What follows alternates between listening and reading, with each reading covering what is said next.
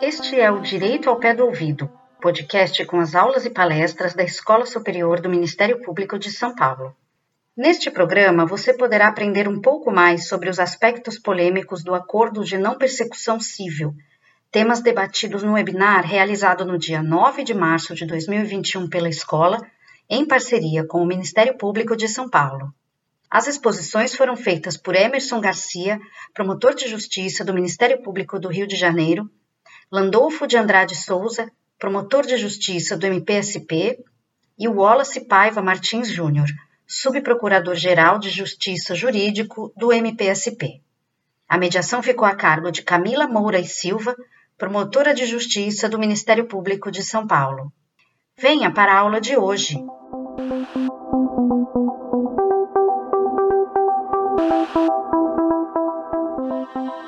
Bom dia a todos, bem-vindos. Agradeço a presença dos nossos expositores, que são grandes expoentes da área do direito administrativo e principalmente da improbidade administrativa. É um prazer recebê-los aqui. Como o Zenon falou, a nossa intenção ao fazer esse evento era exatamente trazer visões diferentes, uh, juri, visões diferentes, né, jurídicas a respeito do acordo de não persecução civil. O debate é o que nos interessa aqui, é, é exatamente trazer esses contrapontos, que é o que vai nos fazer crescer como instituição e como né, os autores aí, autores aí de, das, dos acordos de não persecução. Quando a lei foi entrou em vigor, o pacote anticrime, no, principalmente porque houve veto de, de algumas partes né, do projeto, disse apenas pode fazer. E não trouxe aí requisitos e parâmetros que pudessem guiar todo mundo de uma, de uma forma mais suave, né? Então, isso realmente causa essa divergência e traz aspectos polêmicos.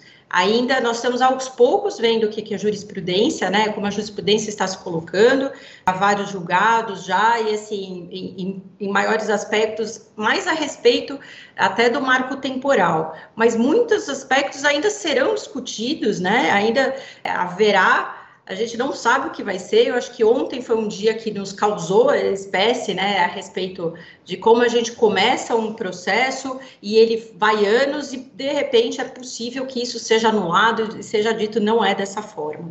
Então, na minha opinião, quanto mais a gente discutir esses pontos polêmicos e aspectos divergentes, maior a chance que a gente tem de cometer menos erros, de tentar pegar um caminho aí mais seguro para os nossos acordos. Eu sou muito favorável à justiça consensual. O que eu tenho visto aí, né, no, nesse ano que passou, 2020, e esse ano de 2021, é que muitos casos podem ser, sim ser resolvidos assim de forma consensual, fazer essa negociação, tentar dar cabo mais rápido possível a essa questão, que é bom para todo mundo, é bom, é bom para o Ministério Público, para o legitimado, quando ele faz esse acordo, porque ele não tem que levar para o judiciário e esperar 15, 20 anos sem saber a resposta.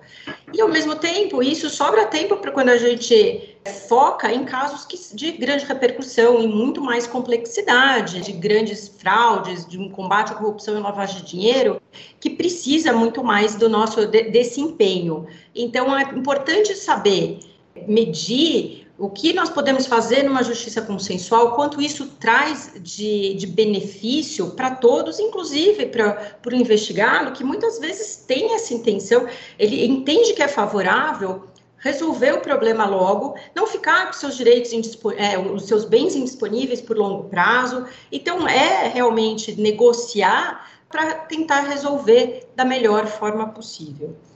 Então, foi um caminho longo mesmo, porque realmente foi, muito, foi muitas discussões internamente no Ministério Público de São Paulo, também de aspectos muito divergentes, mas eu, eu acho tudo muito interessante e que vem aí o bom debate, o bom combate, cada um expondo as suas ideias. A primeira pessoa que vai falar, Dr. Emerson Garcia, doutor e mestre em Ciências Jurídico-Políticas pela Universidade de Lisboa, especialista em Education, Law and Policy pela European Association for Education, Law and Policy, na Antuérpia, Bélgica, e em Ciências Políticas Internacionais pela Universidade de Lisboa. Membro do Ministério Público do Estado do Rio de Janeiro, consultor jurídico da Procuradoria-Geral e diretor da Revista de Direito.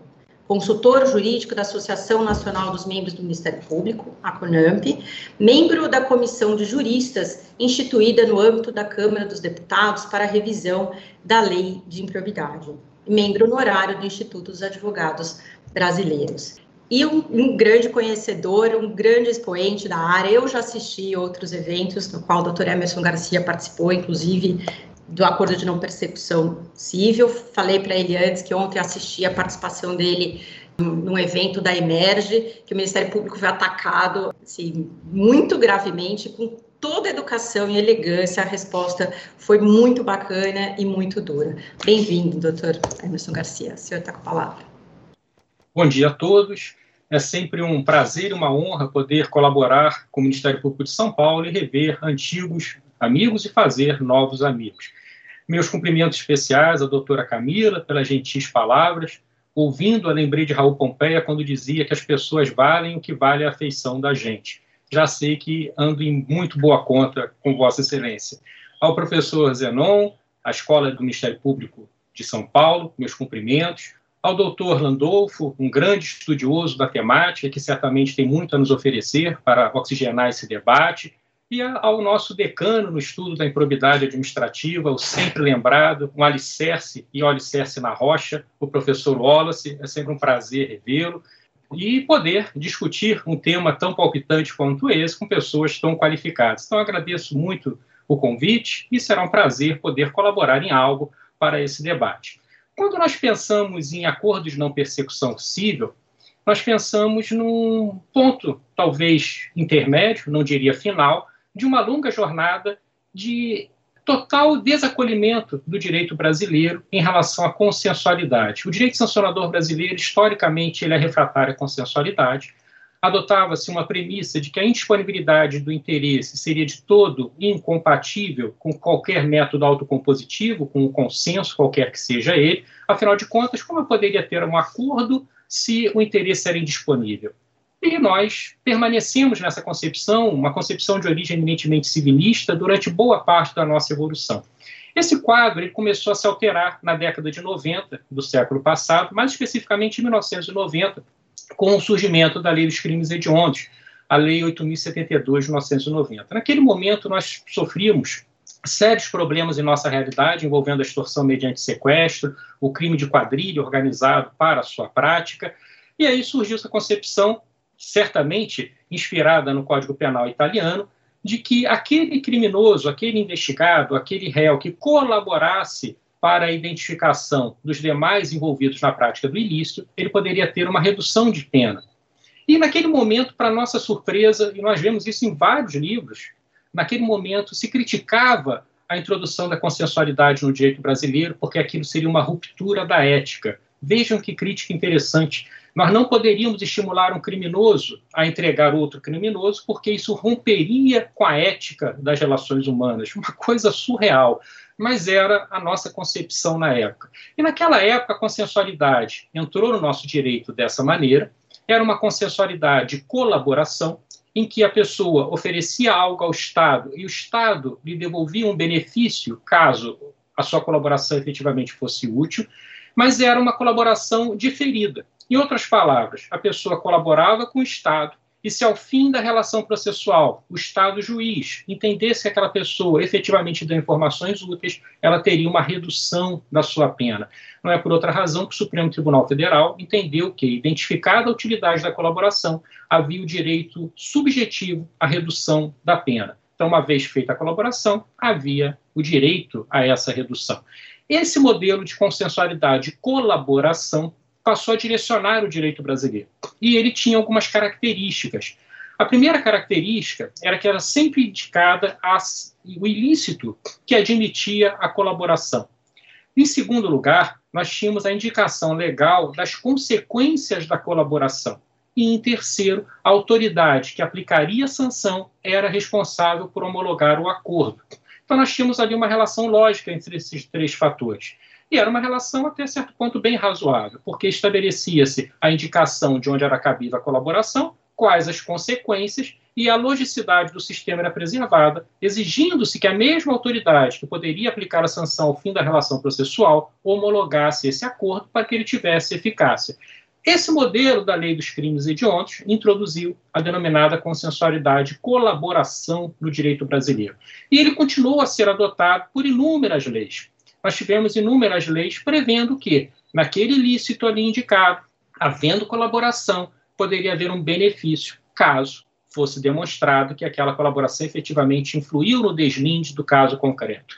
Esse modelo sofreu um grande aperfeiçoamento com a Lei de Proteção às Testemunhas, em que nós saímos do modelo de compartimentação do ilícito para admitir a redução da pena na colaboração para o deslinde de qualquer ilícito penal.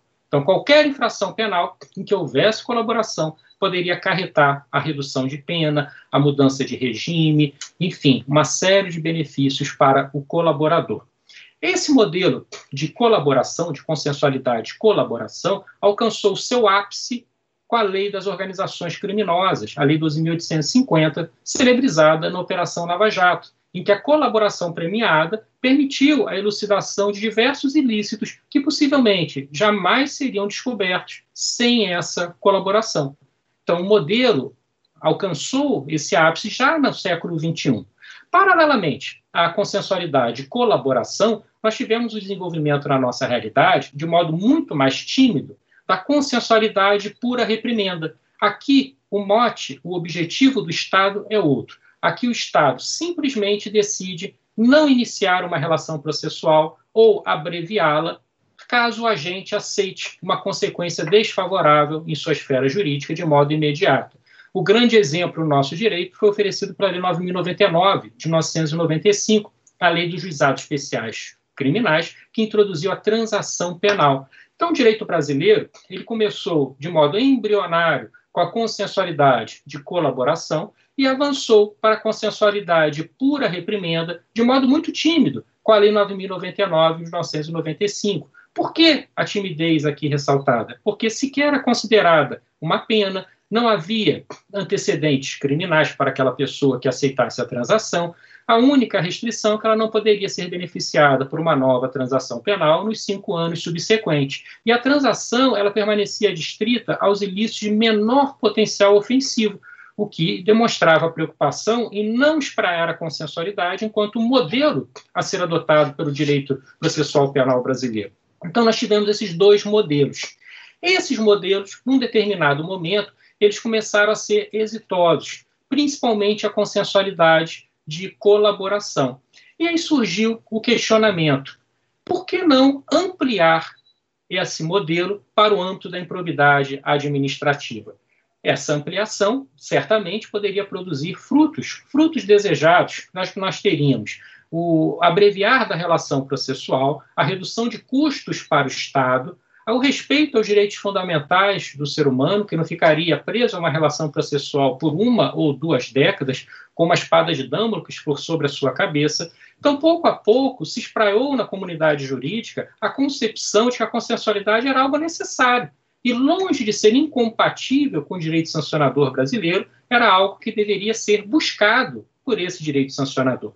E aí nós nos deparamos com a situação envolvendo o artigo 17, parágrafo 1 da Lei 8.429. De acordo com esse artigo 17, parágrafo 1, era vedado a conciliação, a transação no âmbito da improbidade administrativa. Mas naquele momento, após principalmente o surgimento da lei das organizações criminosas, nós passamos a ter um grande êxito nos acordos. E aí, principalmente o Ministério Público Brasileiro, passou a ser direcionado por um grande voluntarismo para trazer a consensualidade para esse prisma. E numa dessas iniciativas, nós tivemos, por exemplo, uma tentativa de revogação desse artigo 17, parágrafo 1 pela medida provisória 703 de 2015.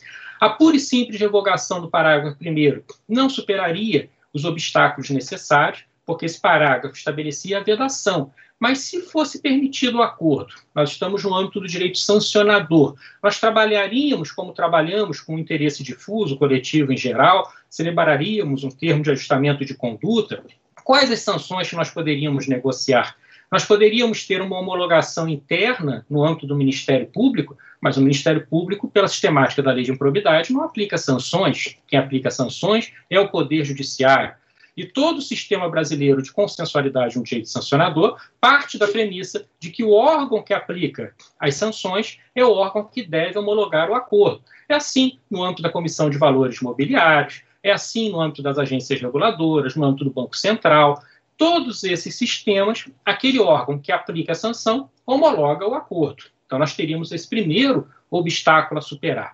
Ato contínuo, nós tivemos a previsão de uma resolução no âmbito do Conselho Nacional do Ministério Público, a resolução 179, que em seu artigo 1 parágrafo 2 expressamente autorizou a celebração da transação no âmbito da improbidade administrativa. E a partir daí tivemos a disseminação de diversos atos normativos internos no âmbito do Ministério Público Brasileiro, em cada unidade, disciplinando a forma como essa transação seria celebrada invariavelmente adotava-se a terminologia do termo de ajustamento de conduta, fazia-se um acordo, atraía-se a sistemática da Lei 7.347 de 1985. O acordo, o termo de ajustamento de conduta, ele foi introduzido no nosso direito pela Lei 8.069, Estatuto da Criança e Adolescente. Poucos meses depois, a Lei 8.078, o Código de Defesa do Consumidor, o ratificou e alterou a Lei 7.347 e é um instrumento de grande utilidade que pode ser utilizado por órgãos públicos. Os órgãos públicos podem celebrar o termo de ajustamento de conduta, mas até aí nós ainda tínhamos obstáculos. Alguns obstáculos em razão da ausência de uma sistematização legal, o que gerava uma multiplicação de atos internos dispondo sobre essa sistemática. O quadro sofreu um novo processo evolutivo com a aprovação do projeto anticrime, a Lei 13.964. Nesse projeto, foi prevista a figura do acordo de não persecução penal, com a introdução do artigo 28A do Código de Processo Penal, e do acordo de não persecução civil, sendo alterado o artigo 17, parágrafo 1 parágrafo 10 da Lei 8.429.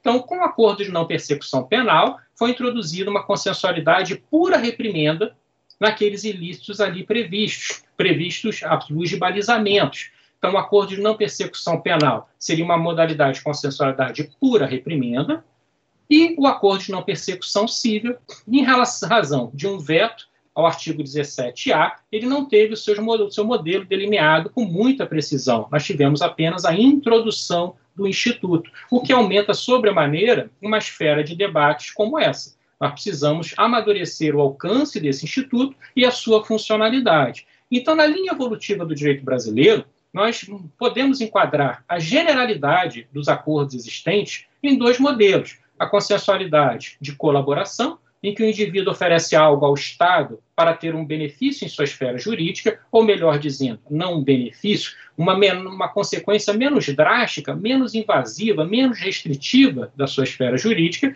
e, paralelamente, a consensualidade de pura reprimenda, em que o Estado abre mão de processar o indivíduo caso ele aceite uma consequência desfavorável e imediata em sua esfera jurídica. Os grandes modelos representativos hoje são o acordo de não persecução penal, o acordo de não persecução civil, isso em relação à consensualidade pura reprimenda, já que ambos os admitem, e outros instrumentos, como o acordo de colaboração premiada, que é um modelo de consensualidade de colaboração, caso o indivíduo ofereça algo ao Estado naqueles ilícitos previstos na Lei 12.850, os ilícitos envolvendo organizações criminosas, crimes conexos, terrorismo e etc. Então, esse é o modelo com o qual nós nos deparamos. Para nós compreendermos o alcance do acordo de não persecução civil, o primeiro aspecto que nós temos que considerar é o seguinte: é a questão terminológica. Há alguma relevância em se falar em acordo de não persecução civil? Ele é distinto do acordo de leniência, do termo de ajustamento de conduta, do compromisso de cessação de conduta. Nós temos inúmeras figuras ou nós temos uma única figura que integra o gênero acordo que exaure todas as demais espécies. Quando nós utilizamos na linguagem jurídica significantes específicos para indicar determinados institutos, o objetivo é individualizar esses significantes, sujeitá-los a uma sistemática legal específica que vai se distinguir em algo de outros significantes que atrai outros institutos que terão uma sistemática legal própria. Esse é o objetivo. Então, se eu tenho um termo de ajustamento de conduta, um acordo de leniência, um compromisso de cessação de conduta, um acordo de não persecução civil, um acordo de não persecução penal, o primeiro passo é identificar o sistema em que esses acordos estão inseridos, a funcionalidade de cada qual e os objetivos a serem alcançados. Nós poderemos ter perfeitamente zonas de diálogo. Isso ocorrerá quando um legitimado para celebrar mais de um acordo fizer um ajuste com uma pessoa e pegar traços de cada um desses acordos, englobando-os no mesmo ajuste. Isso é perfeitamente possível. Até aí, o diálogo entre as fontes legitima a conclusão. O que o diálogo entre as fontes não legitima é a arbitrariedade. Então, nós temos que ter a visão de cada instituto, da sua funcionalidade no âmbito do direito, e a partir dessa visão, explorar esse instituto e compreender as suas nuances. Quando se ajuiza uma ação que se denomina esse direito abstrato de se dirigir ao Estado de ação popular, atrai-se um procedimento específico com legitimados próprios. Quando se ajuiza uma ação e se denomina essa ação de mandado de segurança, atrai-se uma sistemática própria. Com os acordos não é diferente. Então, esses termos, esses significantes empregados no direito brasileiro, são vários. Para cada sistemática, nós temos um, uma espécie de acordo muitas vezes, diálogos entre esses acordos. Um acordo de leniência, por exemplo, celebrado no âmbito da Lei 12.846, ele apresenta nuances em relação ao acordo de leniência celebrado pelo CAD no combate aos cartéis. Nós temos o mesmo instituto, o mesmo significante linguístico, mas com funcionalidade diversa. Em outras situações, o direito adota significantes com funcionalidade distinta, por isso nós temos que ficar atentos para não utilizarmos um instituto por outro. Se eu digo que tenho dores no peito, começo a perder ar e os meus batimentos cardíacos estão acelerados e por isso eu preciso tratar do joelho, se eu falar isso para o médico, ele vai entender que eu devo estar com algum problema mental e quando eu me referi a joelho, eu quis falar em coração. Ele vai compreender a mensagem, só que a mensagem não será tecnicamente adequada. Então, a partir dessa concepção terminológica, nós temos que lembrar que é um instituto criado pelo direito brasileiro, pela Lei 13.964, e que ele tem uma funcionalidade no âmbito das instituições. O nosso desafio é identificar essa funcionalidade, estabelecendo diálogos com institutos pré-existentes, naquilo em que se aproximem, e estabelecendo inovações sistêmicas naquilo em que, se de, em que devem se distanciar. Esse é o nosso desafio. A partir dessa visão puramente terminológica, de ordem propedêutica, nós avançamos na origem desse instituto. Qual é a origem do acordo de não persecução civil? No ano de 2018, a presidência da Câmara dos Deputados instituiu uma comissão para a revisão da Lei 8.429. Essa comissão ela foi presidida pelo ministro Mauro Campbell e eu tive o prazer de participar. Naquele momento, eu arriscaria dizer que as minhas maiores dúvidas giravam em torno da consensualidade no âmbito da improbidade administrativa. Nós tínhamos uma deterioração da força normativa da vedação do artigo 17, parágrafo 1 aquela vedação não se sustentava mais à luz da nossa realidade. Mas apesar da vedação não se sustentar, havia uma dificuldade muito grande em sustentar que aquele preceito não subsistia na nossa ordem jurídica. Por quê? Porque se nós superássemos a vedação expressa, nós ainda encontraríamos a necessidade de termos uma disciplina do Instituto.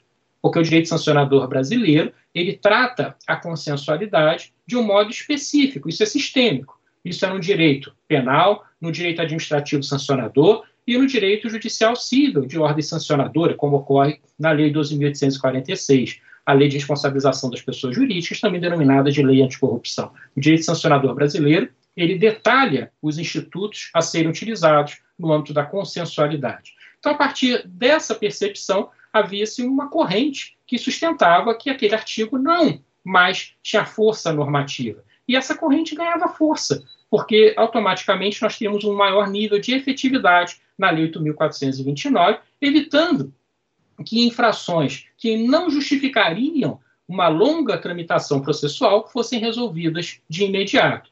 Então, ao participar dessa comissão, eu fiz a proposta de criação do acordo de não persecução civil.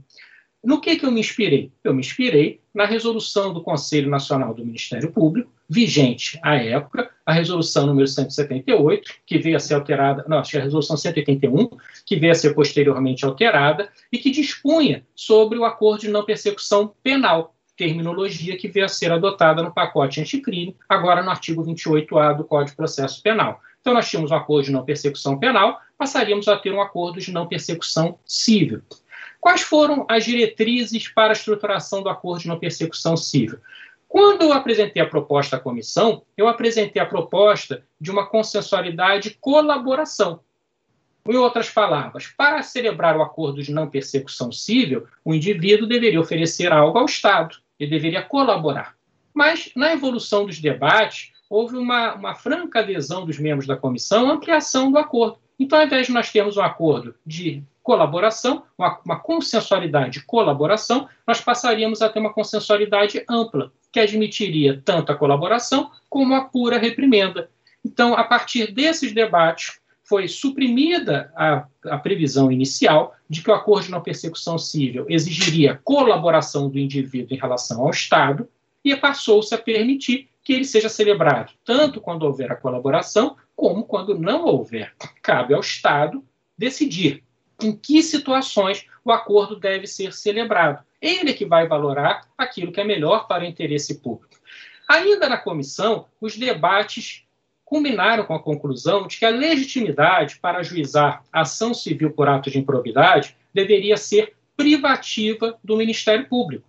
Entendeu-se que a ação poderia ser utilizada por grupos políticos como objeto de vindita e também embasou-se a conclusão de que a quase totalidade das ações de improbidade que hoje tramitam nos tribunais brasileiros são ajuizadas justamente pelo Ministério Público.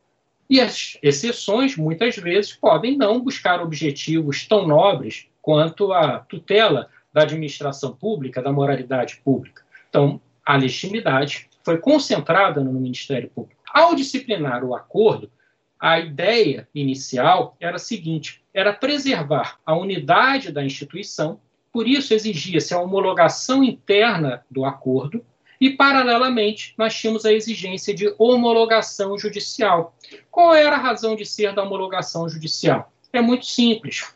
Nós tínhamos a previsão de diversos atos de improvidade na Lei 8.429 e as sanções combinadas nos incisos do seu artigo 12.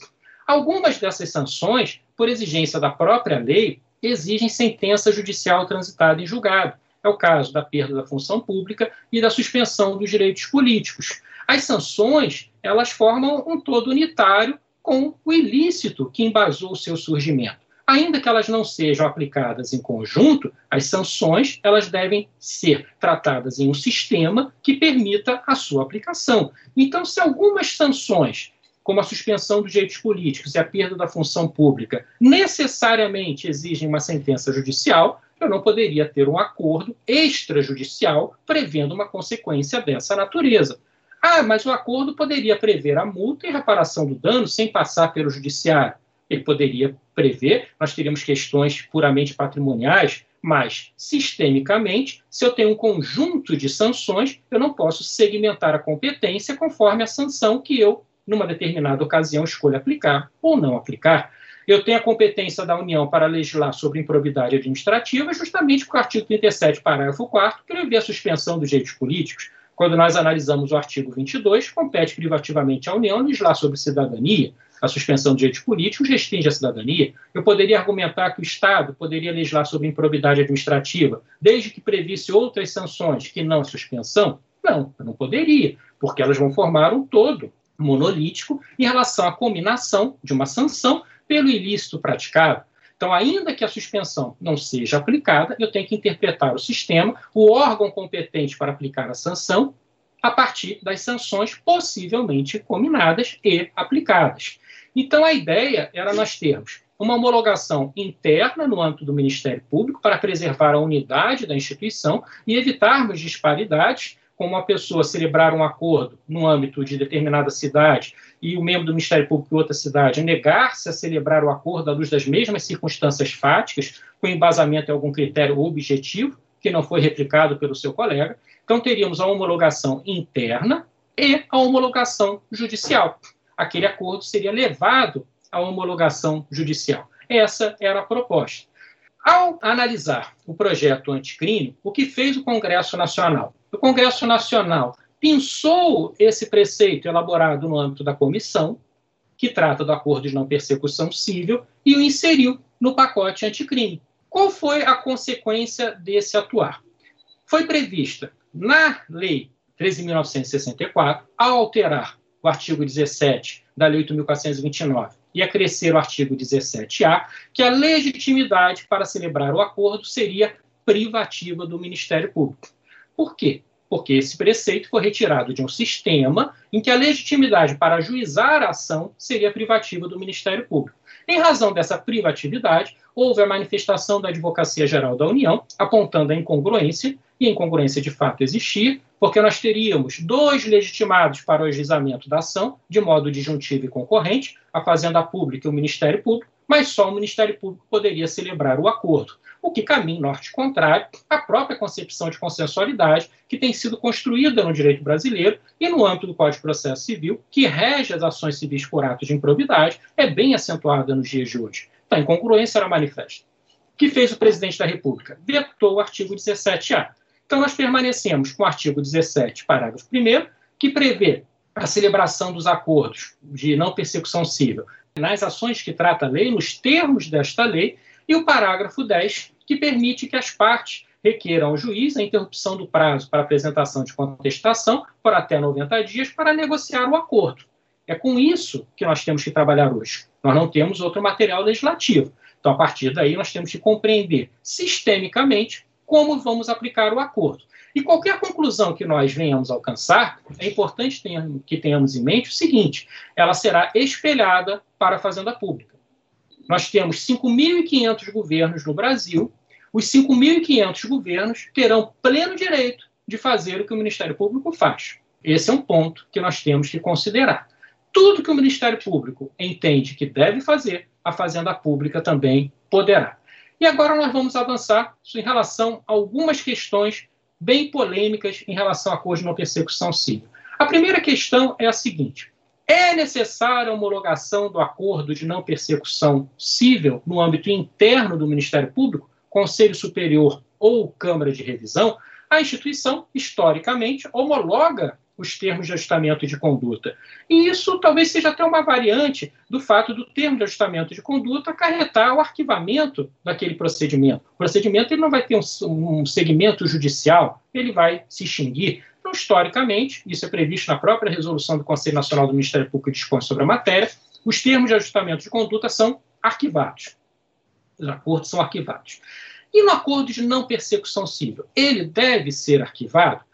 A resposta a esse questionamento está entrelaçada com um segundo questionamento, que é a seguinte: é necessária a homologação judicial do acordo?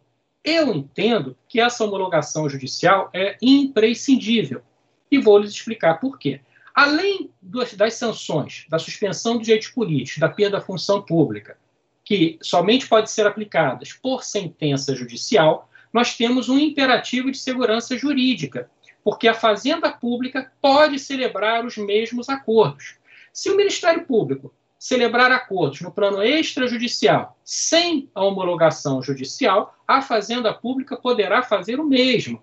Imagine a situação do Ministério Público realizar uma investigação por ato de improbidade por anos a fio, quando ele ajuiza ação civil por ato de improbidade, o demandado, o agente público, na resposta preliminar, ele diz que tinha celebrado um acordo de não persecução civil quatro, cinco anos antes com a Fazenda Pública.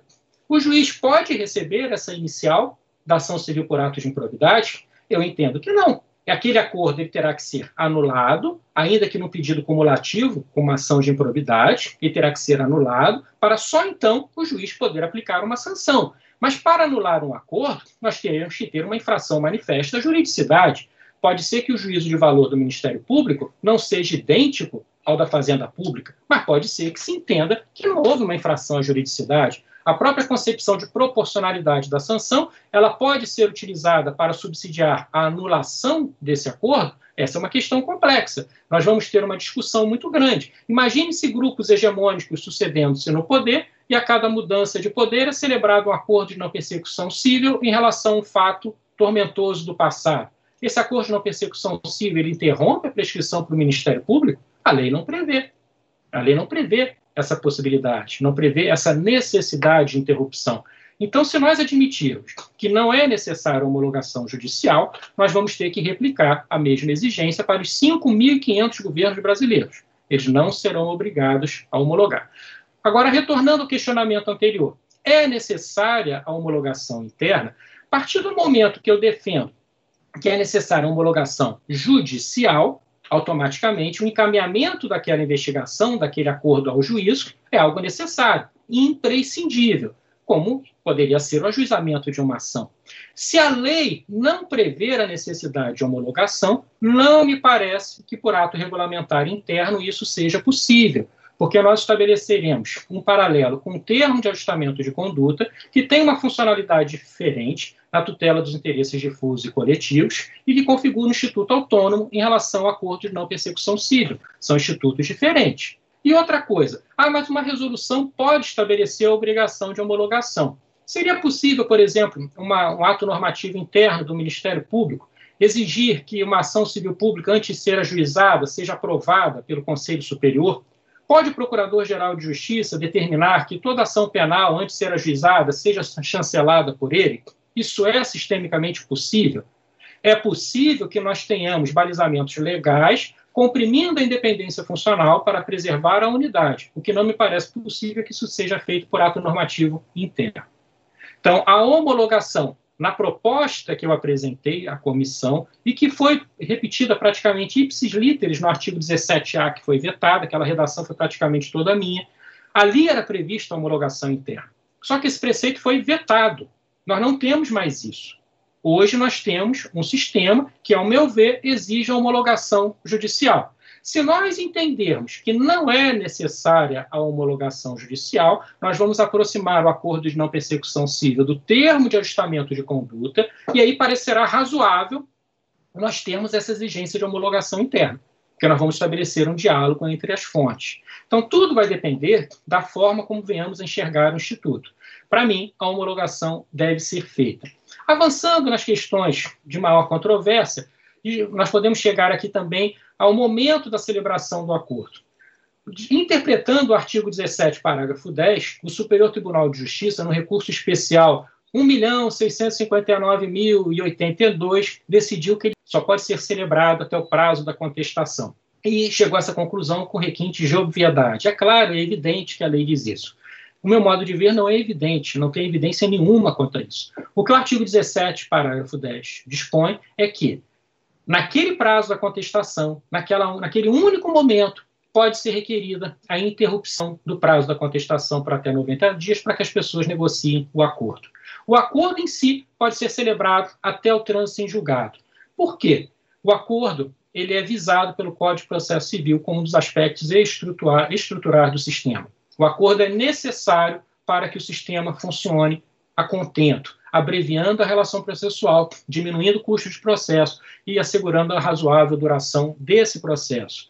Quando nós temos a, vedação, a celebração do acordo, nós estimulamos a litigiosidade. E não se iludam que celebrar o acordo em segunda instância, ou mesmo âmbito do Superior Tribunal de Justiça, o Supremo Tribunal Federal, não é uma forma de premiar a perspicácia do agente público porque nem sempre será o agente público que se negará a celebrar o acordo. O acordo ele é celebrado a partir de circunstâncias fáticas e jurídicas que estimulam ou não aquela posição individual.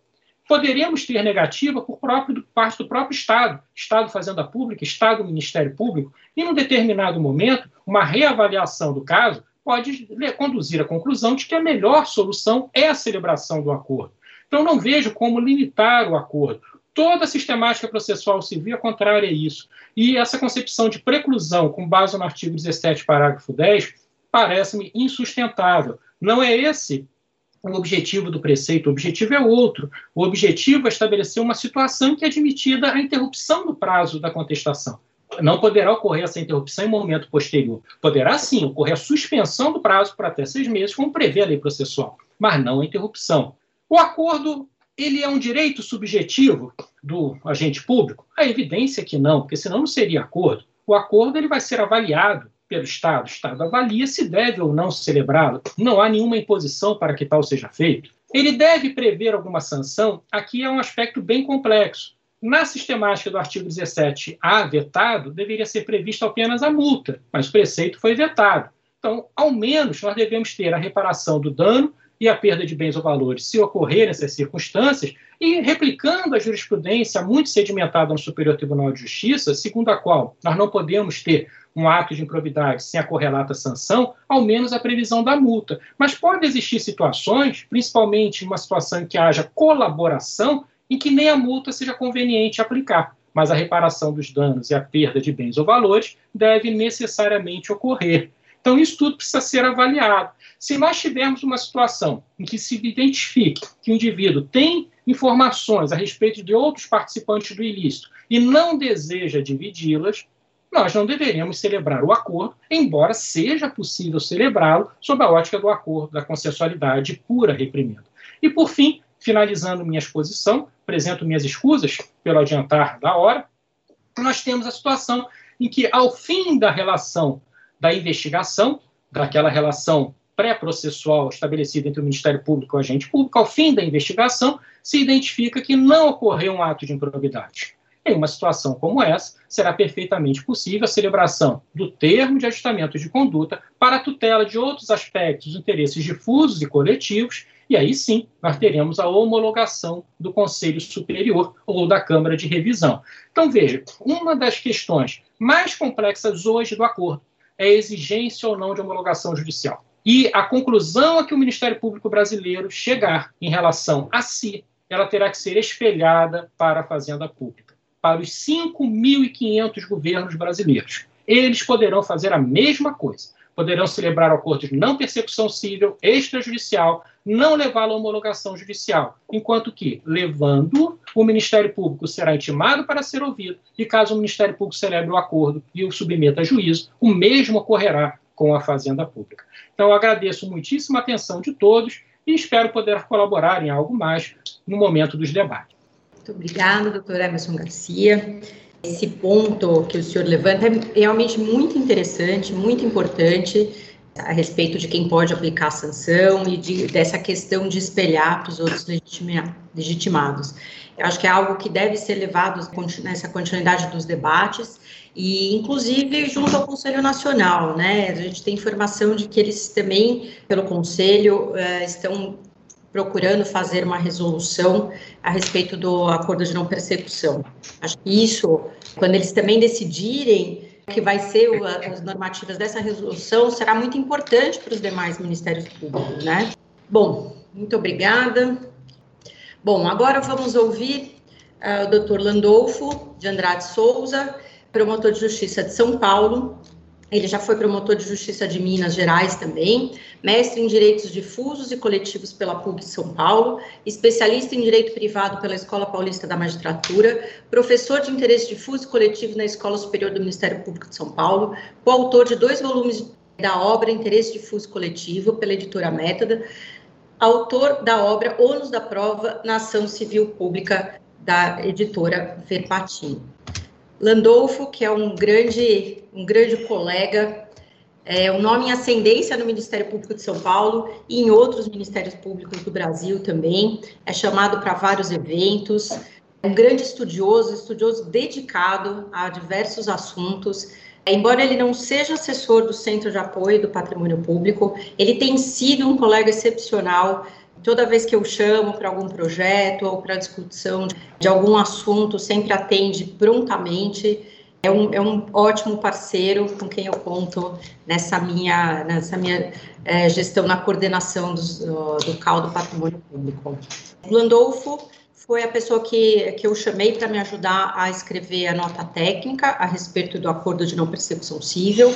Nós conversamos bastante para que fosse a nota, a nota técnica fosse eh, a mais exaustiva possível de todos os aspectos para facilitar o dia a dia dos promotores e para a gente buscar de certa forma aí é, uma tentativa de uniformização das ideias. Houve muita discussão, foi um longo um longo caminho. Nós começamos em, em, em agosto e ela continua ah, em, em atualização e acredito que vai continuar ainda em atualização por conta dessas das questões polêmicas, dos novos julgados, das novas discussões. Landolfo, Obrigado por tudo, obrigada pelo, por ser esse companheiro sensacional e com você a palavra agora. Bom, bom dia a todos, bom dia Camila, agradeço aí os elogios que eu atribuo com certeza à nossa amizade e para mim foi uma honra poder ter contribuído com a elaboração da nota técnica. Realmente foi um período de muita pesquisa e nós temos aqui professores que me ajudaram muito nessa pesquisa. Eu tenho aqui em mãos o livro do professor Emerson Garcia. Para quem quer aprender sobre improbidade administrativa, recomendo essa obra completa, que ele escreveu em coautoria com o colega Rogério Pacheco Alves. É aí uma das bíblias de quem atua na área do patrimônio público. Eu tenho outro livro também do professor Emerson, em que ele discorre sobre o Ministério Público. E também quero agradecer, Camila, a confiança que você depositou aí em nosso trabalho e para mim foi muito gratificante, aprendi muito né, né, nessa fase e agradeço muito a confiança, especialmente a confiança e a lealdade durante todo esse processo, tá? E continuo à disposição do CAL para contribuir sempre que, que eu puder, que eu achar que eu posso contribuir. Eu tenho hoje a experiência de atuar como promotor do patrimônio público na comarca de Santos e noto a importância que esse instituto tem para o Ministério Público brasileiro. Hoje, de cada 10 inquéritos civis que nós conseguimos concluir, oito, a média da resolutividade está em 80% da promotoria do patrimônio público de Santos. E isso demonstra o papel que esse, que esse instituto vai ocupar no dia a dia do Ministério Público brasileiro. Como bem pontuou o, o professor Emerson, uma das grandes discussões sobre o acordo de não percepção civil é definir qual que é o conceito desse instituto. E aqui no MP de São Paulo, a nossa nota técnica trabalhou com um conceito muito semelhante ao conceito que o professor Emerson disse que foi apresentado pelo grupo de trabalho que ele participou a respeito do projeto de lei.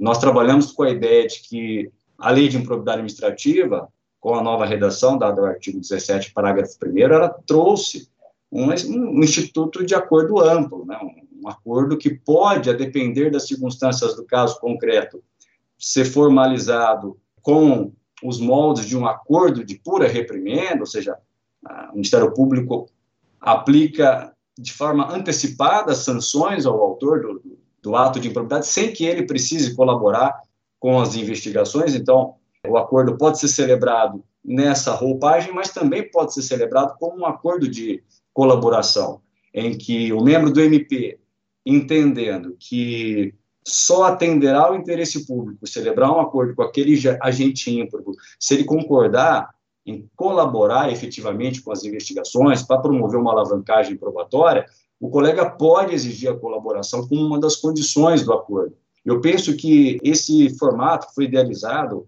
pelo colega Hermes e seus colegas do grupo de trabalho, e que aqui no MP de São Paulo a gente também está trabalhando assim, é extremamente favorável para quem está numa mesa de negociação, porque são as circunstâncias de cada caso concreto que vão determinar qual tipo de acordo vai proteger de maneira mais efetiva o patrimônio público e a moralidade administrativa. Então, você permitir essa customização para o membro, numa discricionariedade regrada, evidentemente, penso que é extremamente vantajoso para quem está numa mesa de negociação. E essa é a sugestão de conceitos de instituto que a gente adotou na nota técnica do, do MP de São Paulo, do Calo do Patrimônio Público e da Procuradoria-Geral de Justiça. Estamos diante de um, um acordo amplo que pode ser formalizado com ou sem a colaboração do agente, a depender das circunstâncias do caso concreto.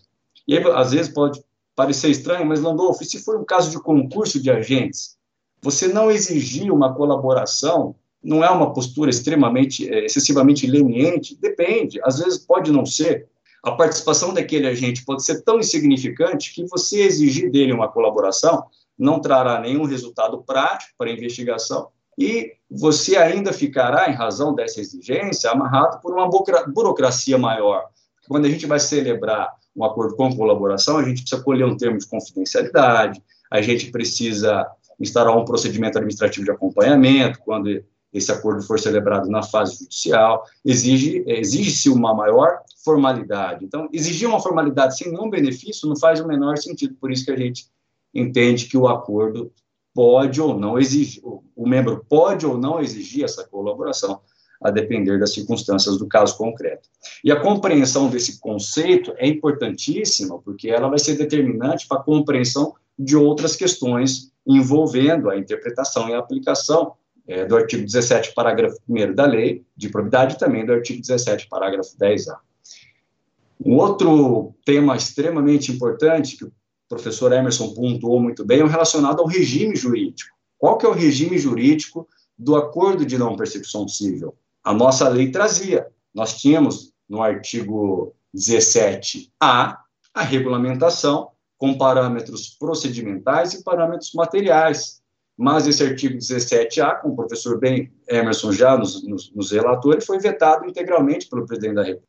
Então, nós temos uma lacuna quanto ao regime jurídico que vai ser aplicado. A opção pela nomenclatura acordo de não persecução civil, a nosso juízo, aproxima esse instituto do acordo de não persecução penal apenas no que diz respeito ao fato de que são instrumentos de justiça negociada no direito sancionador. Mas essa é, é a semelhança que a gente percebe, porque as diferenças entre esses dois institutos são importantes. No acordo de não persecução penal, nós temos uma espécie de acordo alternativo.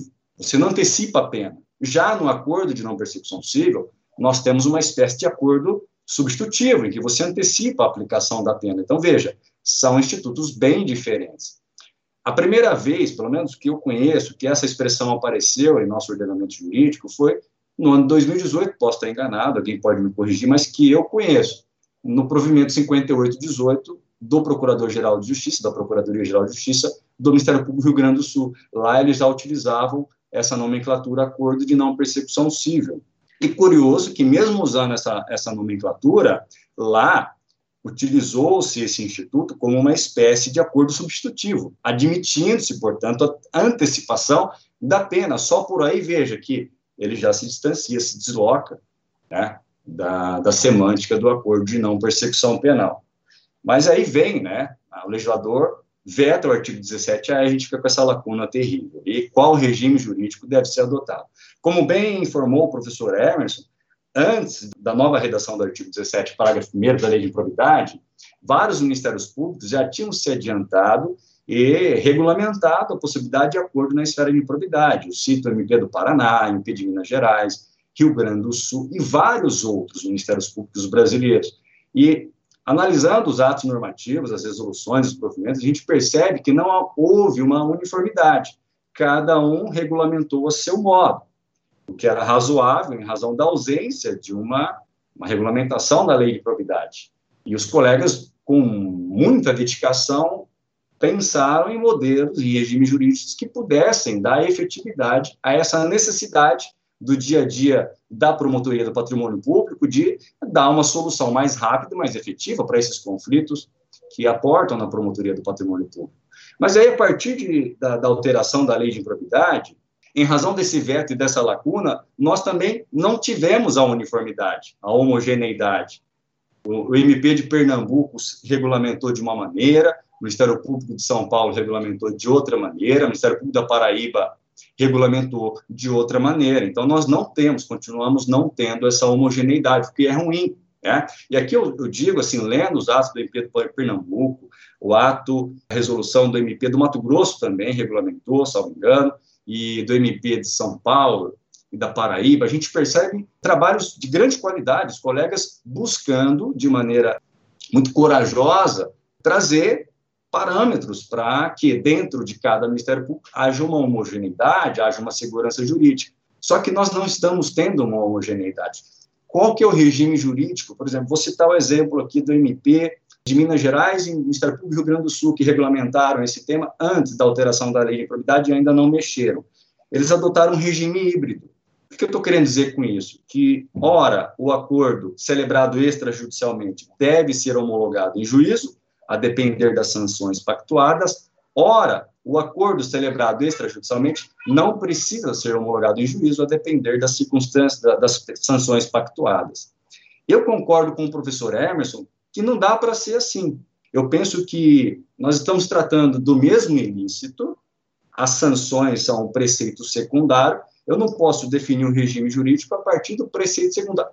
Ontologicamente, é a mesma conduta ilícita. Então, Ou todos os acordos têm que ser homologados em juízo, com base nos argumentos muito bem colocados pelo professor Emerson, ou nós vamos seguir o regime que hoje existe dentro do microsistema de tutela coletiva do compromisso de ajustamento de conduta. Vale dizer, independentemente da sanção pactuada, se o acordo é celebrado extrajudicialmente, é homologado internamente.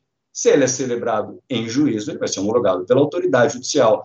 Esse regime híbrido, que eu não vejo como se sustentar, pode, porque traz esse problema de ordem ontológica, é o mesmo ilícito. Nós temos também, por exemplo, no MP da Paraíba e do MP do Mato Grosso, que regulamentaram já na vigência da, da, nova redação do artigo 17, parágrafo 1, também implantaram um regime híbrido, a depender da condição pactuada, tem ou não que homologar em juízo. A MP de Pernambuco adotou o regime mais se aproximando do compromisso de ajustamento de conduta, porém estabelecendo alguns limites materiais. Lá no, no MP de Pernambuco, salvo engano, não cabe acordo para pactuar perda da função pública, tampouco suspensão dos direitos políticos. Quero crer que a razão dessa regulamentação é o artigo 20 caput, né, da Lei de Improbidade, que condiciona essas sanções ao trânsito julgado de uma sentença condenatória.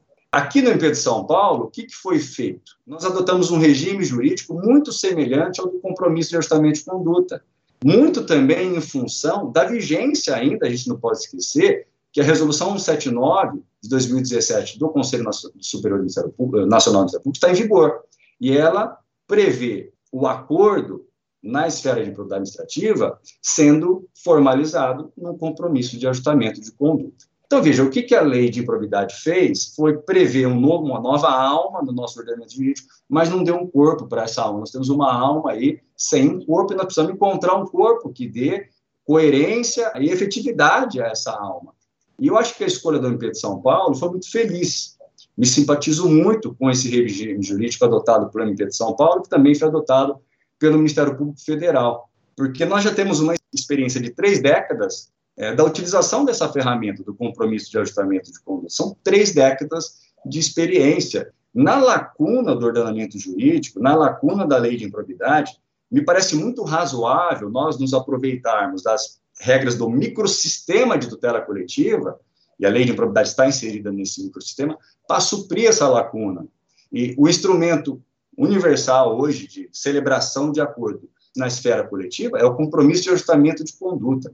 Então, eu vejo que a escolha da MP de São Paulo é muito feliz porque reforça a autonomia institucional, nós temos uma grande experiência na utilização dessa ferramenta. Eu compreendo e também tenho a mesma preocupação do professor Emerson. A gente tem que adotar esse entendimento por coerência. A administração pública também poderá fazer, mas eu não vejo nenhum problema nisso, porque veja, aqui em Santos, vou citar o exemplo da minha comarca, não tem ainda dados nacionais, mas em mais de um ano da vigência do artigo 17, parágrafo 1, a sua nova redação, não teve nenhum acordo na esfera da administração pública. Todos os acordos foram celebrados no âmbito do Ministério Público. Me parece que nós vamos reproduzir nessa ferramenta o que já acontece na tutela da propriedade administrativa por adjudicação judicial. O Ministério Público vai ser, de longe, o legitimado mais atuante. Mas pode acontecer algum desvio? Pode, mas nós temos ferramentas para fazer esse controle. Nós vamos, dentro desse modelo, poder controlar uma eventual incompletude de um acordo, entrando com uma ação civil pública, ou mesmo formalizando um novo acordo para complementar uma, um dano que não foi é, integralmente reparado por meio de um acordo, ou mesmo entrar com uma ação civil pública para obter a nulidade, a anulação de um acordo, quando ele tiver um vício insanável, houve uma fraude, uma desproporção flagrante, né, um ato muito grave, uma conduta muito grave, uma sanção muito pequena. E nós temos essa experiência de décadas, de três décadas, a gente já faz isso com o compromisso de ajustamento de conduta. E eu não conheço maiores problemas nessa questão de, se houver necessidade, que eu arrisco dizer que vai ser pequena, de fazer uma complementação ou mesmo buscar anulação de um acordo. O fato é que dificilmente, aqui a gente está no campo da especulação, o agente público vai assumir um ato de improbidade espontaneamente, assinar lá um compromisso, se comprometendo a cumprir antecipadamente uma pena. A experiência nos mostra o contrário.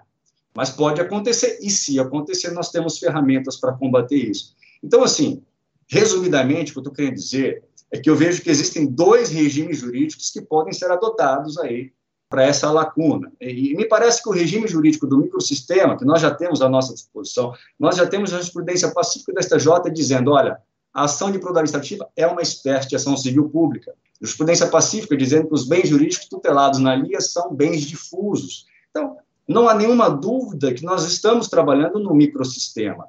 Por que não adotar já uma ferramenta de autocomposição extremamente eficaz e para a qual nós estamos com décadas de qualificação? Não vejo problema nisso. Eu vejo que essa solução, ela confere, ela prestigia a autonomia do Ministério Público, ela permite uma homogeneidade de todos os ministérios públicos brasileiros, porque se os outros ministérios públicos chegarem à mesma conclusão que o MP de São Paulo e do Ministério Público Federal, de que a resolução 179 está em vigor e nos vincula, porque é uma norma geral que nós devemos obediência, faz todo sentido a gente continuar trabalhando com essa ferramenta, que é o compromisso de ajustamento de conduta. Ela tem várias vantagens em relação a sempre ter que homologar em juízo. Né? Quando a gente faz uma negociação, nós temos riscos na negociação. Agora, a gente conhece a nossa instituição, a gente conhece os nossos posicionamentos institucionais, convém que cada conselho também a Câmara de Coordenação e Revisão edite enunciados e súmulas para que nós tenhamos aí uma unidade de atuação para que a unidade não seja um mero significante sem significado. Agora, no judiciário a gente não tem garantia de que vai ter uma unidade. Né? Cada juiz pode homologar de acordo com seus valores pessoais, o que aquilo que ele, entende que é razoável. Então, me parece que a gente não precisa perder essa oportunidade de ser ainda mais protagonista na tutela é, da propriedade administrativa, homologando-se internamente esses acordos celebrados na fase extrajudicial. Aliás, está extremamente alinhado com o um conceito mais contemporâneo de acesso à justiça. Acesso à justiça, de há muito tempo, deixou de ser o acesso ao Poder Judiciário. É uma sentença, acesso à justiça, na concepção mais contemporânea, é o acesso a uma proteção, a uma solução para um conflito que seja adequada, eficaz e célere. Quando a gente é, consegue solucionar esse conflito extrajudicialmente, nós vamos ter mais celeridade, menos burocracia e menos risco de submeter essa negociação alguém que não participou dessa negociação e que não necessariamente vai trabalhar com as mesmas balizas que nós podemos trabalhar no Ministério Público, a partir dessa construção de doutrina institucional nessa temática. Também vejo o modelo concebido pelo professor Emerson como um modelo excelente, que, se adotado a partir de uma nova redação para o artigo 17, parágrafo 1, também vai ter suas vantagens, traz mais segurança jurídica, diminui esses riscos né, de conluio, de celebração de acordos insuficientes na esfera da administração, também tem as suas vantagens. Agora, e me parece que os dois regimes plenamente compatíveis com o nosso ordenamento jurídico, e eu acho que o Ministério Público, ao adotar esse regime mais, que prestigia mais a nossa autonomia institucional, a gente vai ter a ganhar. Inclusive em efetividade, arrisco dizer. Sem prejuízo de uma lei exigir o acordo, que seja homologado em juízo, nós vamos obedecer, mas não tem essa lei. Essa parte foi vetada. A gente pode dizer que o legislador não quis que houvesse homologação em juízo. Então, nessa lacuna, para a gente ter alguma homogeneidade, não me parece uma postura voluntarista a gente seguir um microsistema e uma ferramenta de autocomposição, que a gente já está lidando com isso há 30 anos. Muito ao contrário, acho que isso traria a tão desejada homogeneidade para o Ministério Público Brasileiro, porque a gente ainda não tem essa homogeneidade, em razão da lacuna da lei, em razão da não regulamentação ainda com maior nuance no Conselho Nacional do MP, mas essa fidelidade ao microsistema, a ferramenta que mais se aproxima dessa questão, nos trará essa homogeneidade. E de todo modo, independentemente do regime jurídico que vai ser adotado, o acordo de não persecução civil vai ser um acordo diferente de qualquer outro. Porque aqui a gente está trabalhando com uma pretensão dupla, na palavra do, do falecido ministro Teori Zavascki, a ação de improbidade administrativa é uma ação com dupla face, tem a face punitiva e a face reparatória. Então, de qualquer modo, adotando o modelo de, de homologação em juízo, adotando o modelo de, acordo, de, de homologação interna, do TAC vai ser um acordo sui generis. Porque se a gente adotar o um modelo de homologação em juízo, vai ser o primeiro, primeira autocomposição na esfera de tutela coletiva do microsistema que vai ter essa exigência, nenhum outro tem na esfera civil. Então, de todo modo, vai ser um acordo sui generis. Mas eu acho que a, a, nós temos vantagens também na adoção desse modelo é, não jurisdicional. Um outro ponto desperta bastante discussão entre os colegas do Ministério Público Brasileiro é a questão das hipóteses de improbidade que podem atrair aquela causa de ineligibilidade do artigo 1 inciso 1 a linha L da Lei Complementar 64/90. O MP de São Paulo, na sua resolução 1193, ele trouxe uma norma dispondo que, nos casos em que a conduta ímproba imputada se subsumir às hipóteses de inelegibilidade, nos termos da linha aérea, do inciso 1 do artigo 1 da Lei Complementar 64-90, não será admitido acordo que afaste os efeitos nela previstos. Então, nós temos uma cláusula nesses termos. E essa cláusula tem suscitado grande debate interno no Ministério Público São Paulo. Qual que é o alcance? Se eu tiver um caso aqui na minha promotoria, e eu tenho, é um caso concreto, um servidor da Guarda Municipal que usava a viatura da Guarda para fins pessoais. Um motorista da Guarda levava e trazia ele, buscava na residência e depois levava de volta para a residência. Está usando para fins pessoais para mim é artigo 9, está economizando recursos se valendo de recursos públicos. E também é artigo 10. Então, hipoteticamente, numa ação civil pública, pode ser que ele seja condenado, e se condenado, ele pode sofrer uma sanção de suspensão dos direitos políticos. E se essa condenação for mantida em segunda instância ou transitada em julgado, ele vai se tornar inelegível. Agora, essa regra do MP de São Paulo e outros ministérios públicos estão espelhando essa regra, salvo engano, o da Paraíba também espelha essa regra. Ela representa um obstáculo, é um limite à celebração do acordo desde a fase da investigação, ou seja, se aquela conduta hipoteticamente pudesse enquadrar na hipótese de elegibilidade, o colega já não vai poder celebrar o acordo? Me parece que não. A gente não pode chegar a essa conclusão. Primeiro porque aqueles que defendem essa impossibilidade eles partem de uma premissa, com o devido respeito, que me parece equivocada. Eles dizem o seguinte: olha, não pode a lei ordinária, a lei 8249-92, esvaziar uma hipótese de elegibilidade prevista na lei complementar. Veja, nós estamos aqui tratando de espécies normativas primárias que retiram sua força diretamente da Constituição Federal. Não há hierarquia entre elas. O Supremo já disse isso.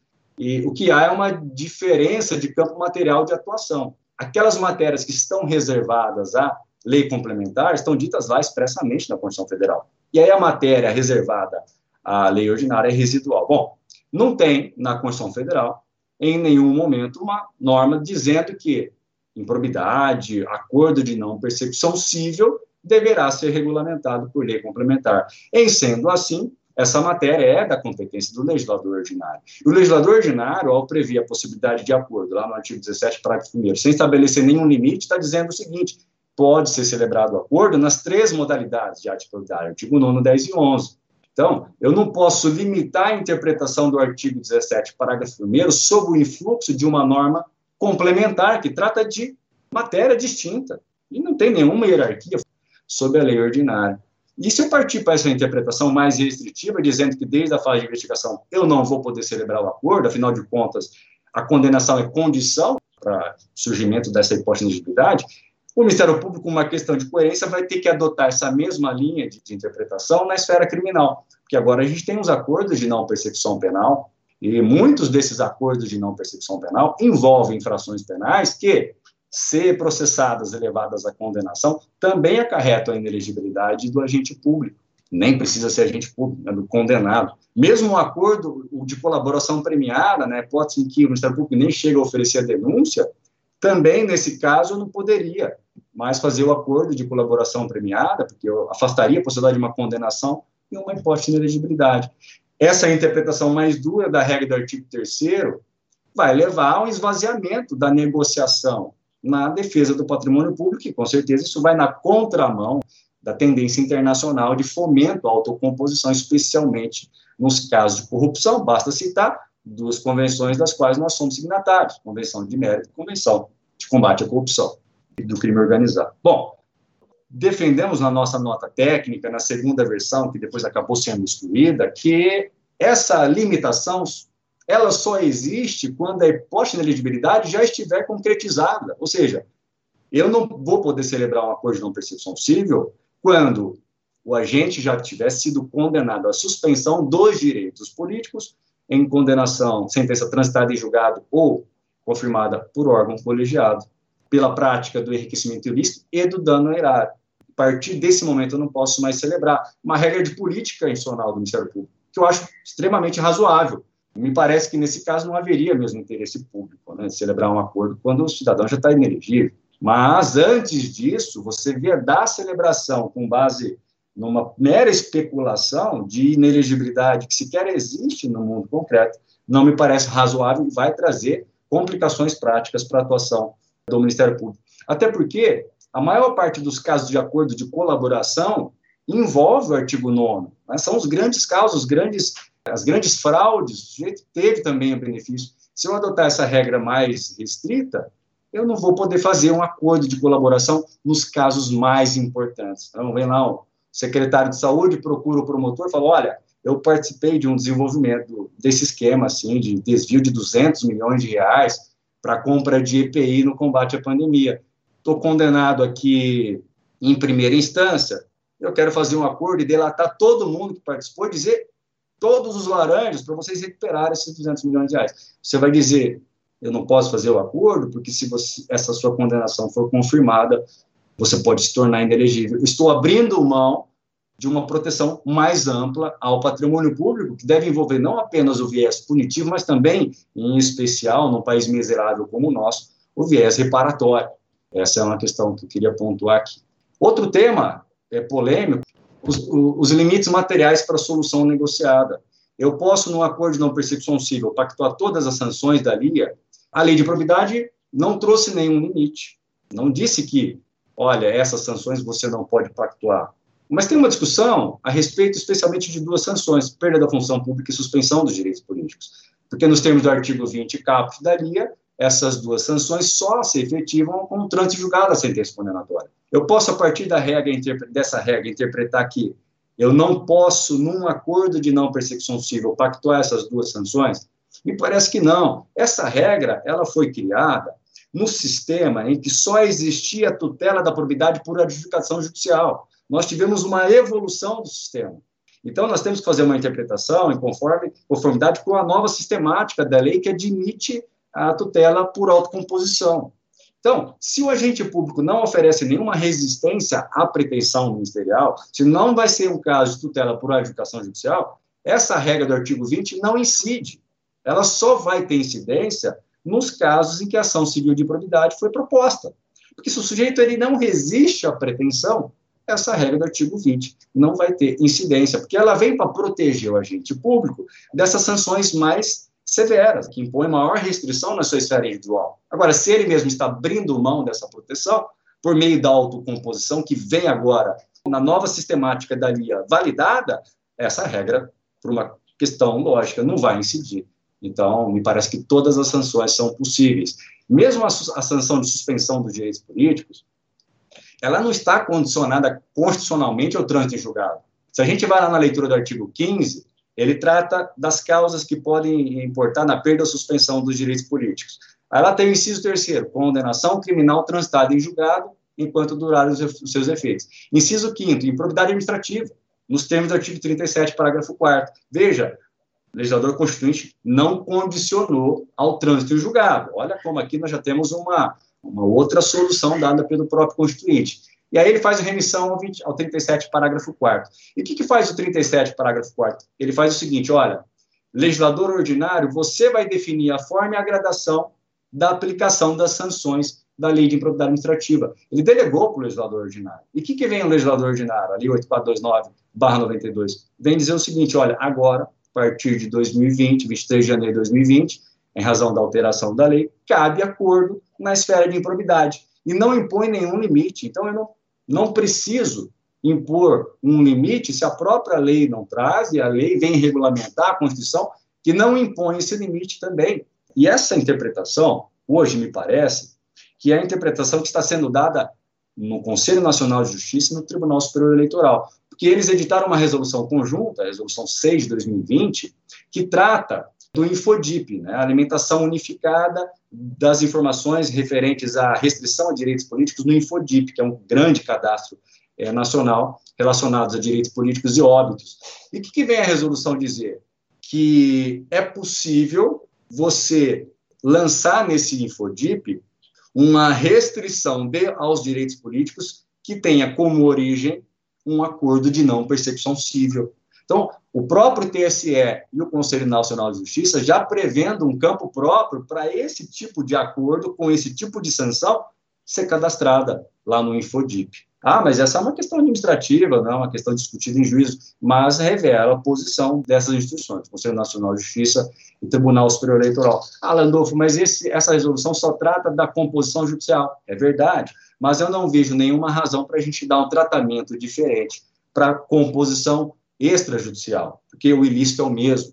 Então, se a gente adotar o regime do compromisso de de conduta, que admite a composição extrajudicial, não tem por que a gente não se valer desse sistema. E o, o MP de São Paulo, inclusive, já pediu acesso direto ao InfoDIF para poder alimentar diretamente essas informações. Quanto ao momento, agora já encaminhando para o encerramento, concordo com o professor Emerson em tudo que ele disse, só acrescento que aquela decisão, professor Emerson, que o senhor citou, o recurso especial 1.467.807, é, ela recebeu uma nova interpretação, não, foi uma outra decisão, ela recebeu uma nova interpretação, a mesma primeira turma que, no ano passado, salvo engano, em setembro, nesse recurso que o professor Emerson citou, disse que há um limite temporal, que é a fase da contestação, essa mesma turma, quando provocada novamente, revisitou o tema e disse o seguinte: olha, não foi isso que a gente disse. A gente disse que, a exemplo do que o professor Emerson acabou de dizer, o que o artigo 17, parágrafo 10A traz é uma preclusão para a hipótese de interrupção do curso do prazo processual prazo da,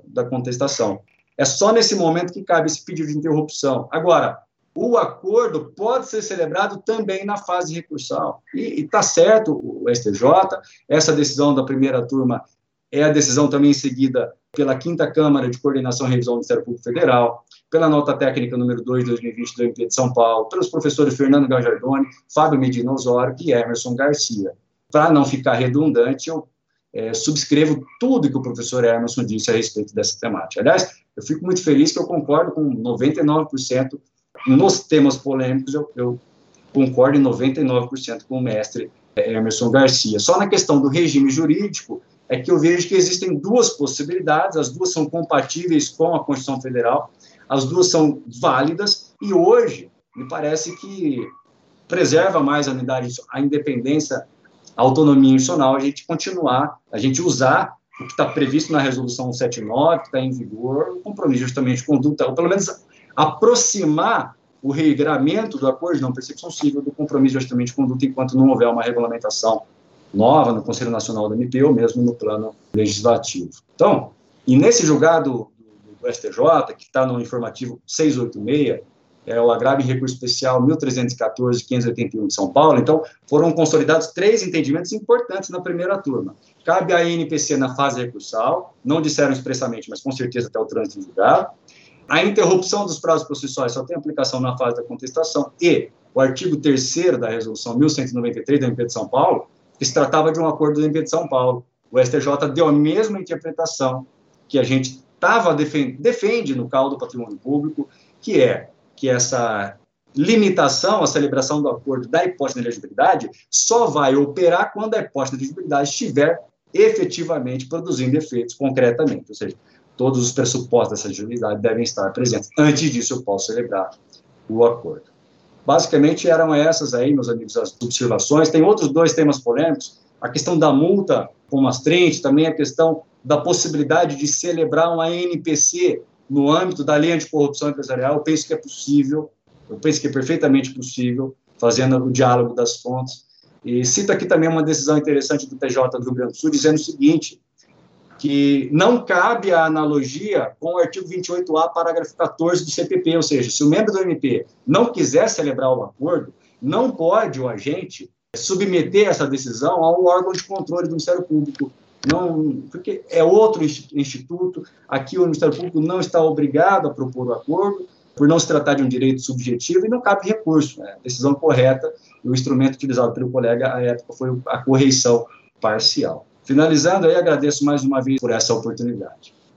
Muito bom, Andolfo. Eu acho que essa sua explanação, é, ela, ela vem aqui é, secundada na nossa nota técnica, né? E muito interessante esse debate mesmo né, da, da, das divergências a respeito do, do, do sistema judicial, extrajudicial, e, e, realmente, assim, no Ministério Público de São Paulo, é, o sistema que foi escolhido é o que, né, pela resolução 1193, é que realmente podemos fazer e ter a homologação extrajudicial. Acho, acho interessante o, o debate. Por que não a Fazenda Pública fazer? Né? A gente acaba no, dia a dia talvez presumindo que a fazenda pública ela possa assumir um lado negativo ou, ou a defesa integral do ímprobo, né, do agente público que está do outro lado é, do acordo. Mas eu acho que é, vale aí a experiência e a participação do Ministério Público também nos acordos, na discussão, assim como nós, né, o que nós deixamos claro na nossa nota técnica, que, que é interessante sim notificar o, fazenda pública, prefeitura, na maioria dos casos, a participar do nosso acordo, principalmente em casos do dano ao patrimônio. Então, acho que essa, essa conversa, estabelecer esse canal com a fazenda pública, ela é importante. Talvez seja uma outra forma também da gente encarar isso e trabalharmos juntos. Muito obrigada, Landolfo. Bom, agora por último, o nosso ministro querido Wallace Paiva Martins Júnior, é, é, procurador de Justiça da Procuradoria de Justiça de Interesse Difuso e Coletivos, subprocurador-geral de Justiça Jurídico do Ministério Público de São Paulo, professor titular da Universidade Católica de Santos na graduação e no programa de pós-graduação em estrito senso, especialista em direitos difusos e coletivos, doutor em Direito pela Universidade de São Paulo, ex-diretor da revista Justiça, do Ministério Público de São Paulo e a Associação Paulista do Ministério Público, autor de livros que, como disse o Landovo, é, são as nossas, é, os nossos nortes, o manual aqui para quem quer aprender o direito administrativo, improbidade administrativa, direito constitucional. Bom, desde a primeira vez que eu pisei no Ministério Público como estagiária, o Wallace já era um grande nome na parte de improbidade administrativa. Eu o conheci no meu primeiro estágio no Ministério Público, na época na Promotoria de Justiça da Cidadania, isso há muitos anos. Então, eu tive o prazer de trabalhar e conhecê-lo, aprendendo com ele não só a parte da doutrina, como também a prática no dia a dia de uma promotoria de justiça. E de lá para cá se formou, eh, se firmou como um dos maiores doutrinadores da área e hoje ele é o subprocurador-geral jurídico do Ministério Público. Ele é o braço direito jurídico do Ministério, do Procurador-Geral de Justiça. É ele quem confere a nossa a estabilidade, confiabilidade jurídica interna do Ministério Público de São Paulo. Um longo caminho para chegar até aqui, na nota técnica, muitas discussões de altíssimo nível, inclusive de discordância de alguns aspectos, mas essa, esse bom contato, saber que o nosso subprocurador jurídico está sempre disponível para discutir tanto esse projeto do acordo de, né, da nota técnica, quanto, quanto outros tantos que nós estamos juntos desenvolvendo pelo Ministério Público. Wallace, bem-vindo, é um prazer enorme estar aqui dividindo essa mesa com você. Muito obrigado, Camila, pela gentil recepção. Pois bem, eu fiquei encantado com tudo que eu ouvi. Fiquei encantado com a felicidade de, de fazer um debate de alto nível sobre esse tema que me é muito caro e apaixonante. Desde quando eu escrevi minha dissertação de mestrado, se transformou no primeiro livro que eu editei e que já aviso para quem for perguntar, a editora não teve mais interesse em republicá-lo, coisas do mercado, e aí eu já dizia, olha, de lege ferenda, esse artigo 17, parágrafo 1 da lei 8429 precisa ser alterado, porque nós ficávamos sempre na dependência, nós do Ministério Público, ficávamos sempre na dependência de alguma pessoa com elevado espírito cívico para denunciar um arraigado e profundo esquema de improbidade administrativa. Né? Então, era um ex-cônjuge, um filho, uma ex-nora, um ex-genro, um ex-motorista, uma ex-secretária, sempre que essas pessoas vinham procurar o Ministério Público, e aí o Ministério Público conseguia ir mais longe do que aquilo que estava na superfície, que era uma mera dispensa de licitação ou uma, um processamento irregular de licitação. E aí havia a emergência de outros fatos muito mais relevantes no combate à improbidade. E aí eu, eu faço uma ligação imediata a partir dessa conclusão que do, do intenso nível de conflitualidade que existe na cultura brasileira que provoca a sobrecarga da jurisdição para a solução de litígios e que ela está exposta a um verdadeiro curto-circuito e que repousa suas origens no culto ao desrespeito da lei, algo que já foi diagnosticado entre nós há muito tempo por Sérgio Buarque de Holanda, salvo engano, carioca, né, Emerson? Pai do Chico Buarque. Ao dizer que as constituições feitas para não serem cumpridas, as leis para serem violadas, tudo em proveito de indivíduos e oligarquias, são fenômenos recorrentes em toda a história da América do Sul. Isso é uma frase muito conhecida dele no livro Raízes do Brasil, e é claro que a solução consensual é algo que não, que não afeta o direito constitucional de provocação do, do Poder Judiciário e que se alinha a movimentos que o Emerson identificou muito bem lá no âmbito criminal. E parecia um nonsense não ter algo nesse sentido no âmbito da improbidade administrativa, e eu vou mais longe, no âmbito do próprio direito administrativo sancionador. É, o Emerson muito bem explorou isso, é essa questão, e, e eu, eu digo, eu friso isso, é preciso que o processo administrativo disciplinar tenha possibilidade de composição. Vejam, hoje em dia nós temos o mais, que é a lei da improbidade, temos o mais, que é o processo criminal, ainda, e ainda ficamos com aquele anacronismo do processo administrativo disciplinar engatinhando em torno de, de expedientes que não chegam a lugar nenhum. E a tônica da consensualidade, eu acho que ela foi reafirmada com o pacote anticrime, tanto com os institutos do acordo de não persecução penal, do acordo, do acordo de não persecução civil. No âmbito do direito administrativo, o professor Diogo de Figueiredo Moreira Neto, ele já identificava a consensualidade como um dos novos princípios da administração pública. É uma técnica de compartilhamento decisório, digo eu, não somente para a prevenção e solução de conflitos, senão para ati toda a atividade decisória da administração pública. E é algo que se liga à noção de governança.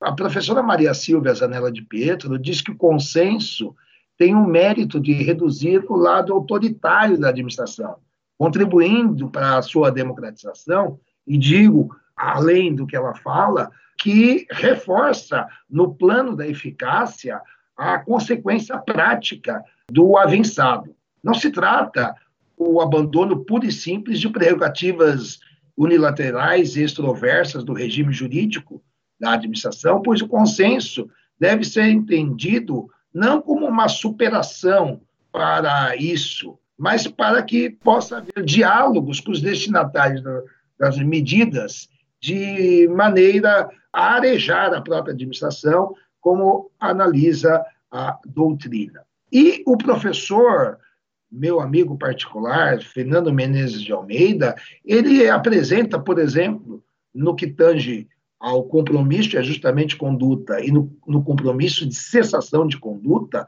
a existência de um módulo convencional substitutivo de decisão administrativa unilateral. O que, portanto, não significa renunciar a, ao interesse público, mas sim uma nova forma de assegurar o interesse público. E o consenso, a meu ver, no direito administrativo, ele não pode ser dissociado da ideia de utilidade pública.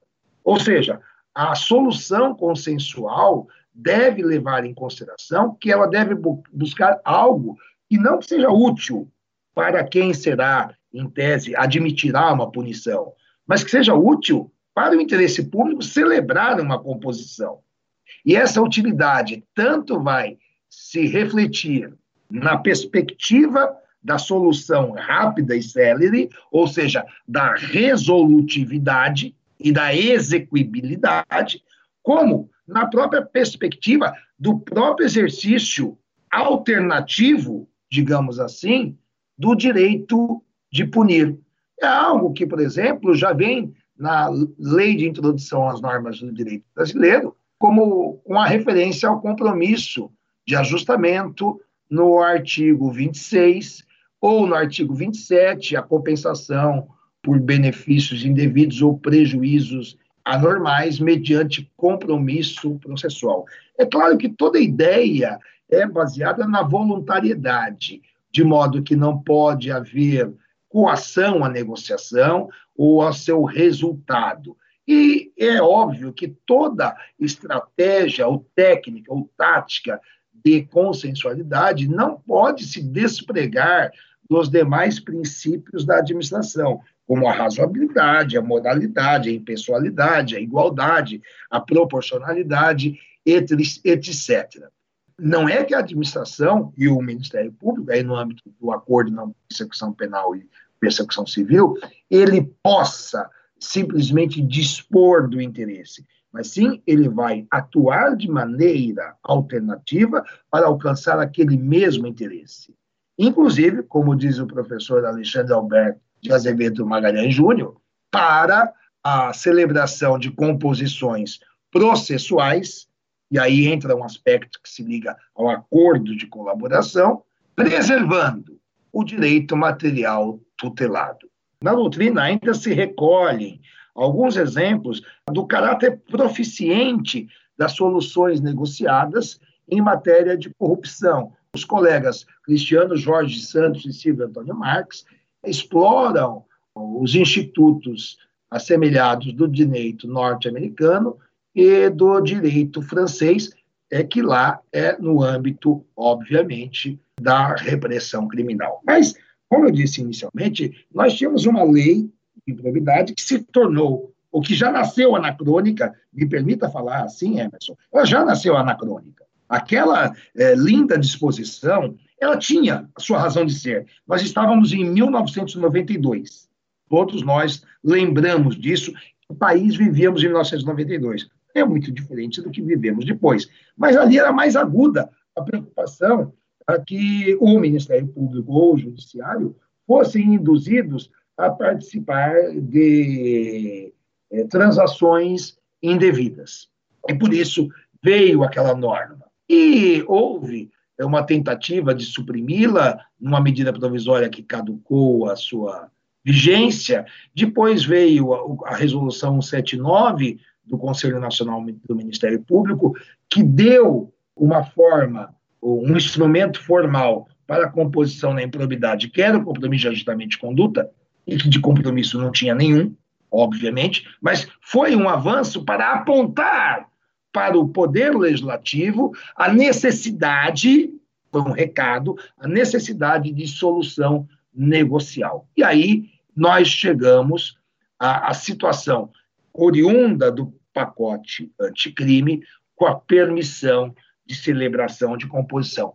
O que, a meu ver, foi muito positivo. Agora, o grande problema dessa norma é que essa norma foi, digamos assim, dilacerada em boa parte dela. E essa excisão que foi feita na norma cria algumas complexidades hoje em dia, e nós vamos trafegar por uma situação que é de lacuna ou de silêncio eloquente, resultante do veto, e que gera certas perplexidades. Uma visão muito peculiar aqui dessa inovação no ordenamento jurídico, mais propriamente na lei de improbidade. A meu ver, primeira coisa, primeiro dado, houve uma remoção de obstáculo à autocomposição na repressão de atos de improbidade administrativa.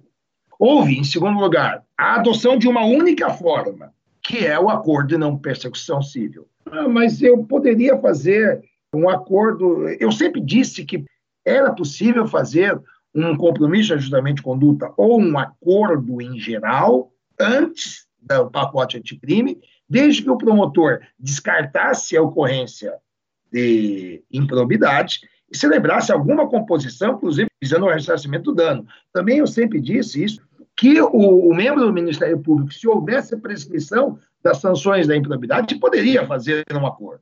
E um ponto que eu quero destacar, o terceiro ponto que eu quero destacar, é que esse acordo de não persecução civil, e eu ouvi isso aqui a, a exploração de nossa, sua natureza jurídica, esse acordo faz parte do gênero convenção, como expõe o professor Fernando Menezes de Almeida. E aí, claro, os institutos têm regulações semelhantes, comuns, e tem regulações que são diferenciadas. E aí vão delimitar a sua própria natureza. Então, há uma grande diferença entre compromisso de ajustamento de conduta e acordo de não persecução civil. Isso se reflete no seu objeto e nos seus efeitos. De modo que eu não tenho dúvida, ele é um ponto positivo no direito brasileiro, ele é um ponto absolutamente necessário no direito brasileiro, mas não é um compromisso de ajustamento de conduta. Portanto, a resolução 179, quando for interpretada a título subsidiário para tentar conceber algo sobre o acordo de não persecução civil, ela deve ser interpretada para assim, isso aqui não é um compromisso de ajustamento de conduta. Porque o ponto, ponto pacífico do compromisso de ajustamento de conduta, mesmo com a ampliação objetiva em sua dimensão, que veio na lei da mediação e na lei de introdução às normas do direito brasileiro, é que não é uma transação ou um acordo de concessões. É um acordo, é uma convenção, genericamente falando, mas é uma espécie diferenciada desse acordo. E esse acordo aqui, me parece que eu não vou ter divergência nenhuma com os meus queridos amigos Landolfo e Emerson. É um acordo que é um acordo de reprimenda, reprimenda, desculpem, é um acordo de reprimenda, não tenho dúvida disso, porque ele é manifestação do poder sancionador e esse acordo de reprimenda, a meu ver, pode ser ou de mera confissão ou de confissão colaboração. Explico. E isso encareci muito ao Landolfo em diálogos sobre a questão. Quando eu estou tratando de acordo de mera confissão, eu tenho, digamos assim, um ato de improbidade isolado. O sujeito pegou essa caneta, essa aqui não, não é do Ministério Público, é da associação, como vocês estão vendo, portanto, eu não cometi ato de improbidade, mas digamos que fosse de um órgão público. Esse sujeito pegou 500 canetas dessa, que estavam lá na repartição, então ele pega 500 canetas da repartição, leva para sua casa, distribui, revende, etc, etc, etc. Esse caso, essa, situação de improbidade, que não é ramificada lateralmente, subjetivamente, para outros agentes, eu não tenho dúvida que aí o acordo de não persecução civil é um acordo de reprimenda exclusivamente para a confissão. Não tenho dúvida. Agora, eu faço a distinção, e aí eu acho que eu trafego naquilo que o, o Emerson estava dizendo, da necessidade de, não ocultando a vantajosidade, a utilidade pública na mera confissão, mas quando haja, e isso foi uma coisa que eu debati muito com Camila e Landolfo, quando haja um esquema, ou seja, quando transfere, quando transcende uma só pessoa, envolve um particular ou um outro agente público em consórcio, eu preciso que esse acordo, no mínimo, tenha uma colaboração, a confissão e a colaboração. Isso sem dúvida. Porque não adianta nada, isto poderá ocorrer e enodoar a imagem do Ministério Público e a sua eficiência mesmo, o, o Ministério Público celebrar o acordo com o boi de piranha. O Landolfo, que é de presidente prudente, sabe, conhece lá, eu não sei se lá tem essa, essa história do boi de piranha, tem, né? É aquele, aquele boi que você joga na boiada para atravessar o rio e é aquele que vai ser sacrificado. E já vai sangrando, que é para as piranhas atacarem. Então, é muito comum no esquema mafioso falar assim: não, olha, fulano e tal vai assumir a culpa. Ah, vamos ficar contentes com isso. Não, isso eu acho que não há divergência entre nós. Eu acho que isso é muito claro e que nós, nós temos aí. Aí, por isso é que eu digo, então o acordo, ele não pode ser uma solução simplista. E acho mesmo que como é que o Ministério Público deve ter parâmetros para fazer o acordo. Em primeiro lugar, eu acho que aqueles parâmetros que, salvo engano, eu entendi mal, me corrija, Emerson, aqueles parâmetros que estavam lá no dispositivo vetado, você sugeriu, é isso que eu entendi, são a sua sugestão, não podia ser diferente, né? A sua sugestão foi absolutamente profícua e são muito bons. É o mínimo. Eu inicialmente tinha achado que não, mas não, Emerson, é o mínimo. Ah, podia ser melhor. Não, é o mínimo. É o mínimo denominador comum. Então, ah, Wallace, você está restaurando algo que foi vetado? Não, não estou restaurando. É porque aquele mínimo é um mínimo razoável. Pode ser que aqui e ali eu colocaria, por exemplo, a perda de bens como algo obrigatório a látere do ressarcimento do dano, quando houver. Obviamente, pode ser. Mas, eu digo, ali é o mínimo denominador comum muito agradável. Além disso, eu coloco outros parâmetros que influenciarão o Ministério Público. Ou seja, o Ministério Público verificar como o tribunal, e eu falo tribunal, o tribunal de segunda instância, não em nível de justiça de primeira instância, porque aí é muito paroquial demais e eu tenho medo, com todo respeito ao juiz de primeira instância, mas eu tenho medo que soluções paroquiais vão se tornar jurisprudência. Então, primeiro, verificar como o tribunal estadual ou federal, segundo grau, ou os tribunais superiores, que é mais difícil, mas pode acontecer, estão entendendo determinada reação ao ato de improbidade. Isso é importante. Isso tanto na caracterização da improbidade, quanto no estabelecimento da negociação das sanções. Porque eu acho que também, embora devemos compreender, eu não quero chegar àquela situação que o Landolfo falou, falou assim, não, não vou fazer o acordo. Não, não é isso. O Landolfo colocou bem aquela situação, mas não é isso. Eu acho que nós devemos chegar. O que, que é o mínimo que a jurisprudência dá para o caso de nepotismo, Camila? Já que é um tema recorrente em nossa vida atualmente. Qual é o mínimo que a jurisprudência dá? É interessante isso. Vejam, tudo isso vai depender muito de estratégias de planejamento central e unidade do Ministério Público. Porque nós não podemos correr o risco de admitirmos soluções tópicas, volta a palavra, paroquiais, localizadas ou personalizadas. Vão criar agravos à, à igualdade, coisa que. e à segurança jurídica. Então, e acho também que aquele espaço, é, vamos dizer, um réu que concorde com a suspensão dos direitos políticos, Lambdolfo. Aliás, ele vai fazer um grande favor para a gente, né? E, então, o promotor pode trabalhar dentro daquela variação do tipo legal, da, da sanção legal. Eu acho que é razoável. Isso é o mínimo. Além disso, eu digo mais: o promotor, o membro ou procurador da República tem que levar em consideração o que está no artigo 22, parágrafo 2 da Lei de Introdução às Normas do Direito Brasileiro. Esta lei, que veio para agradar interesses outros no direito brasileiro, tem alguns pontos até que são razoáveis. Um deles é esse. Ou seja, como se faz a dosimetria no âmbito do direito administrativo do sancionador? Ela é melhor que a lei de improbidade. Ela é melhor. Eu acho que ali tem parâmetros muito válidos nos quais nós podemos nos embeber. Tá? Então, eu penso sempre isso.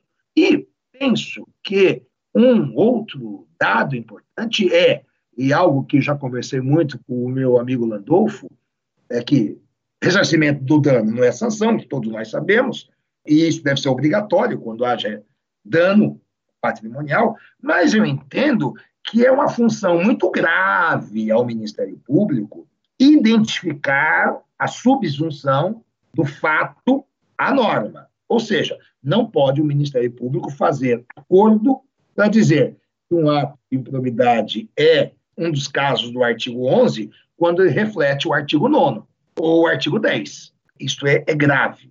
E é grave, ou seja, uma grave função do Ministério Público, com a qual tem que ter muito cuidado para não banalizar esse acordo. Eu até na semana passada estive no evento do MPU, coordenado pelo magistrado Richard Paikin, muito gentil, e que debatemos muito isso, essa questão do acordo de não persecução civil. E o último dado, eu chamo aí a atenção, né, é que não é um direito subjetivo do réu ou do investigado pela de improbidade administrativa. Então, e para fechar essa primeira parte, ele tem uma margem de liberdade, obviamente, mais amplificada ao compromisso de ajustamento de conduta. Pois bem, há alguns tópicos que eu quero debater especificamente.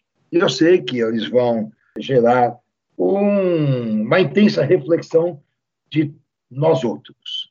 Seguinte, a norma da resolução 1193 do Ministério Público de São Paulo, e aliás, só o órgão especial do Colégio procuradores pode tratar do assunto, e por isso que ele tratou, ela disciplina a celebração desse acordo de persecução civil. Ela tem pontos muito positivos e o que eu chamo de regra de ouro. Porque outro dia estava debatendo com o ministro Aires Brito sobre a consensualidade no âmbito do direito administrativo, em evento promovido pelo Instituto Brasileiro de Direito Administrativo. E o ministro Aires Brito, ele secundou e manifestou sua concordância essa preocupação que eu verbalizei de não banalizar a lei da improbidade.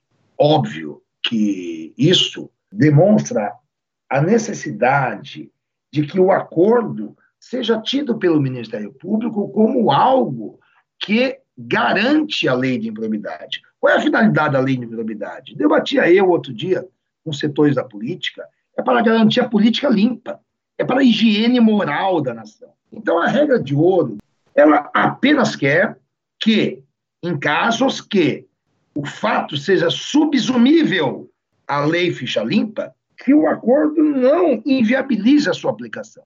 E aí, eu, eu sou favorável a que o Tribunal Superior Eleitoral ou o Supremo Tribunal Federal, chamado a decidir a questão, eu sou favorável a dizer que o acordo de não persecução civil ou que o acordo de não persecução penal, por exemplo, possam gerar inelegibilidade. Eu sou favorável a isso, porque ele não é apenas um nolo contender. Quando o TSE recusou a transação penal e a suspensão condicional do processo, a nota da inelegibilidade foi porque ele afirmou, em sua jurisprudência, que não havia assunção de culpa. E é claro que esse instrumento agora, ele principia a partir da assunção de culpa. Então, eu até acho que deva ser assim, mas eu não vejo segurança jurídica hoje em dia para dizer que é assim. Então, a consequência prática que eu articulo é: olha, esse caso, e aí é óbvio, né, Landolfo, doloso, improbidade dolosa que caracteriza, você explicou bem, o artigo 9, com lesão ao erário, já é bem limitado. Aí eu entendo. É, faço uma pergunta: é conveniente ao membro do Ministério Público fazer um acordo? Eu não quero aqui fulanizar debates, é, dar, exemplificar debates, mas vejam, eu fico muito preocupado, porque o fim da lei ficha limpa é tirar ou impedir que entrem para a política pessoas que não têm carga moral, em termos de moralidade administrativa, para ocupar cargos públicos.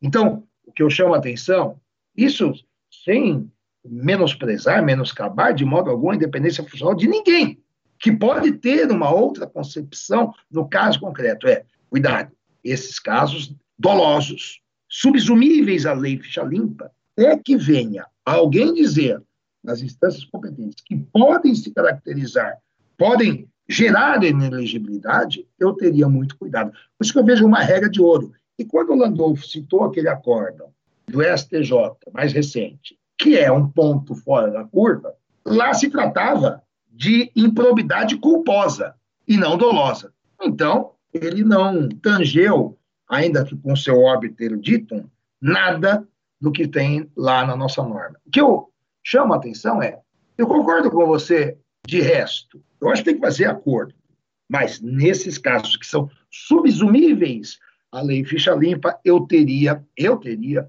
um pouco mais de um pouco mais de calma. E, nesse debate que eu participei na semana passada, na Escola Superior do Ministério Público da União, fui questionado pelo Dr. Richard justamente sobre essa questão de gerar inelegibilidade ou não. Porque eu entendo, em Landolfo e Emerson, que inclusive a sanção de suspensão de direitos políticos pode ser objeto do acordo. Eu entendo. Eu não vejo problema nenhum nisso. Senão eu vou, senão eu vou, vou começar a negar a eficácia da consensualidade. Porque é na forma que a lei prevê. Como você disse, Landolfo, é na forma que a lei prevê e a lei está prevendo. E ela não faz restrição.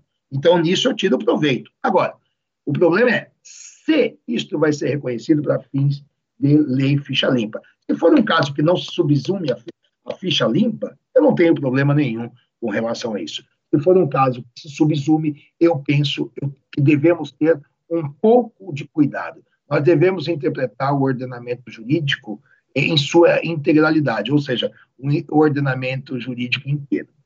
E aí eu vou uma questão que eu achei que a, a exposição de vocês, eh, de vocês dois, foi muito boa, é a questão do controle. Como se controlar? Eu acho que um dos pontos positivos que havia lá na resolução 179, salvo engano, é o duplo controle. Eu acho. Nós precisamos avançar no Ministério Público, a bem da igualdade e da segurança jurídica, para situações de uniformidade de atuação. Não dá mais para sustentar, do ponto de vista da eficiência da atuação e de esses outros valores, que o Ministério Público tenha soluções diferentes. Eu acho que não. E aí vocês tocaram muito bem nisso. Por exemplo, a questão do duplo controle, com o controle interno no, sobre o acordo não civil, ela é interessante, porque ela garante isso. Agora, como o Emerson falou, e eu até fiz uma anotação, andei fazer umas anotações sobre o que vocês falaram, olha aqui, é que não dá para entender, depois eu não consigo entender o que vocês falaram. Mas, é, o Emerson tocou num ponto muito interessante, que é algo que eu sempre falo. Olha, toda limitação à independência funcional depende de lei. O artigo 28 do Código Penal, ele é uma lei. O artigo 9 da Lei da Ação Civil Pública é uma lei. E aí eu não sei se, por exemplo, essa questão foi uh, relacionada ao controle externo, ao controle judiciário, né, do acordo, e aí com a exigência de uma um controle interno prévio pelo Conselho, Câmara de Coordenação e Revisão. Eu não sei se isto, uma normativa do CNMP pode resolver. Eu acho que é bem-vindo, ou seja, no mérito eu sou favorável, mas precisa de lei. E a lei era aqui, eh, no projeto, salvo engano, na parte foi vetado, isso estava previsto. Por quê? Eu tenho alguma resistência ao poder normativo primário do CNMP.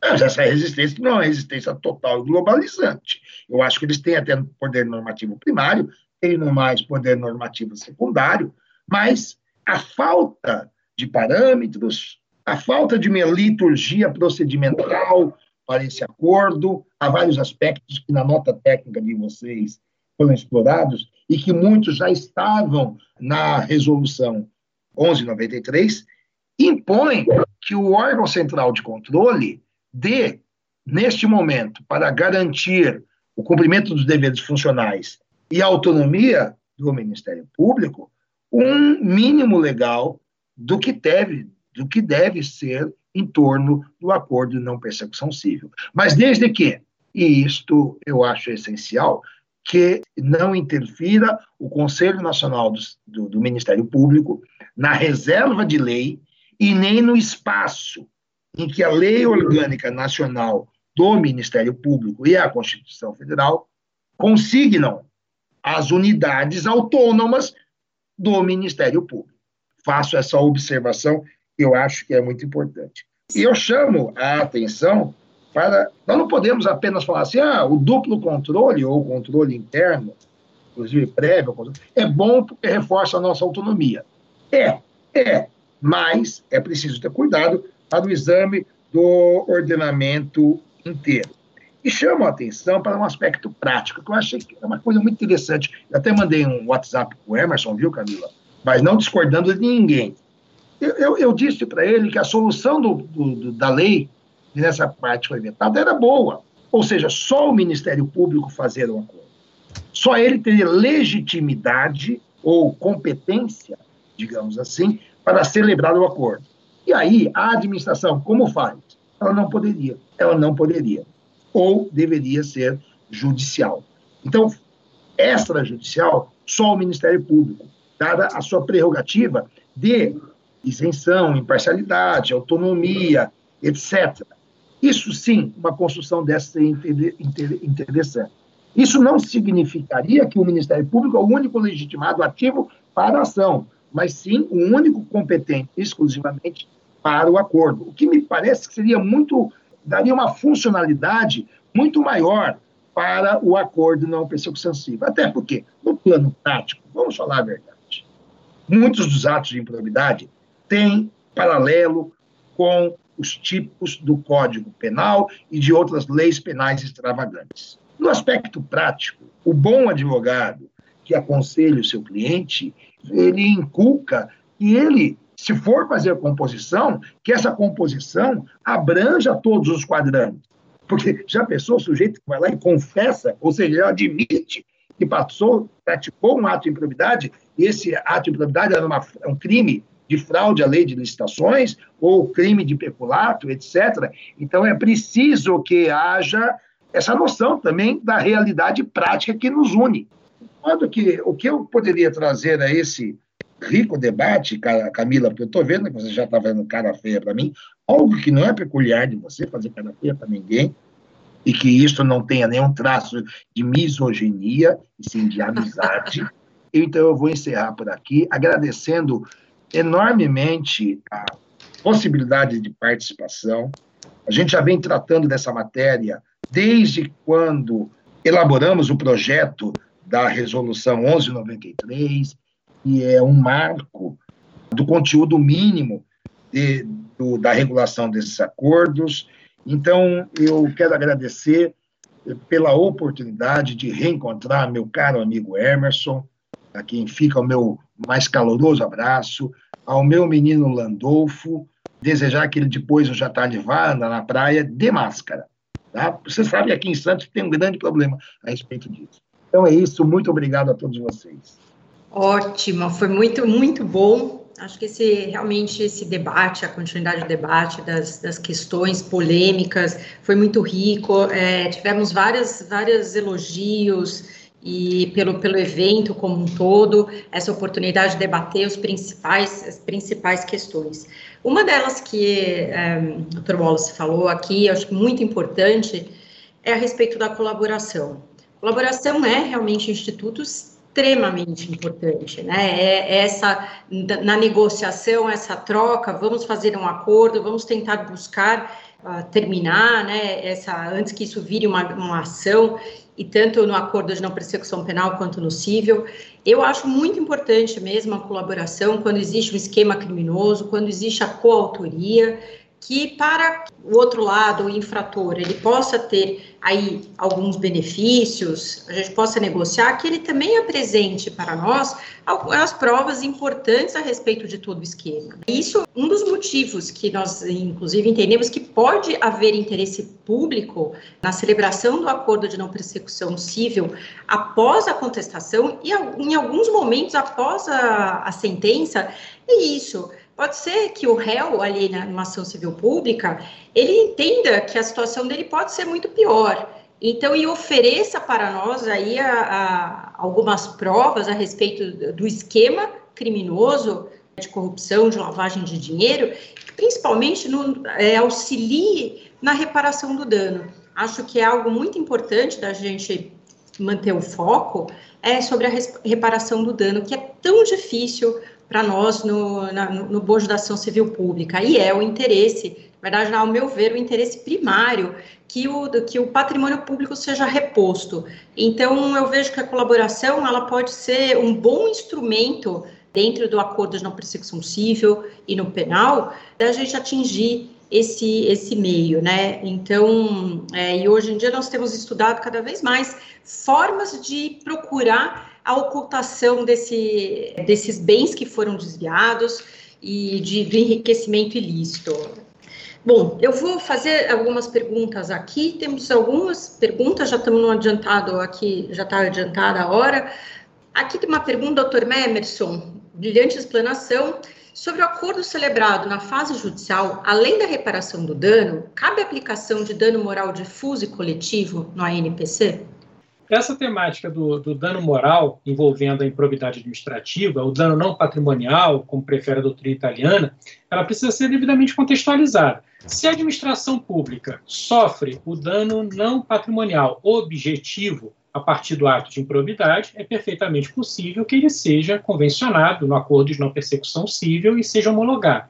Agora, se nós vamos discutir um dano moral coletivo causado não à pessoa jurídica, coletivo, mas causada à coletividade em geral, nós precisamos analisar a narrativa do processo, se ele faz parte do objeto do processo, se ele foi narrado também, porque uma coisa é o dano causado à pessoa jurídica e coisa diversa é o dano causado à coletividade o dano causado à pessoa jurídica, a reparação reverterá ela. O dano causado à coletividade reverterá ao fundo a que se refere o artigo 13 da Lei 7.347. Agora, se nós tivermos um acordo, eu não, não creio que haja maiores problemas para nós obtermos a homologação. Por quê? Essa homologação poderia ocorrer, e aqui me resguarda a minha linha argumentativa, mesmo ab início. O Ministério Público celebraria o acordo, levaria a homologação judicial não veria problema algum. Se temos uma relação processual, ainda que o objeto não alcance o dano moral causado à coletividade, como essa homologação poderia ocorrer ab início, não me parece haver problema que o juiz viesse a homologar, ainda que o objeto do processo, a narrativa do processo, não envolvesse o dano moral causado à coletividade.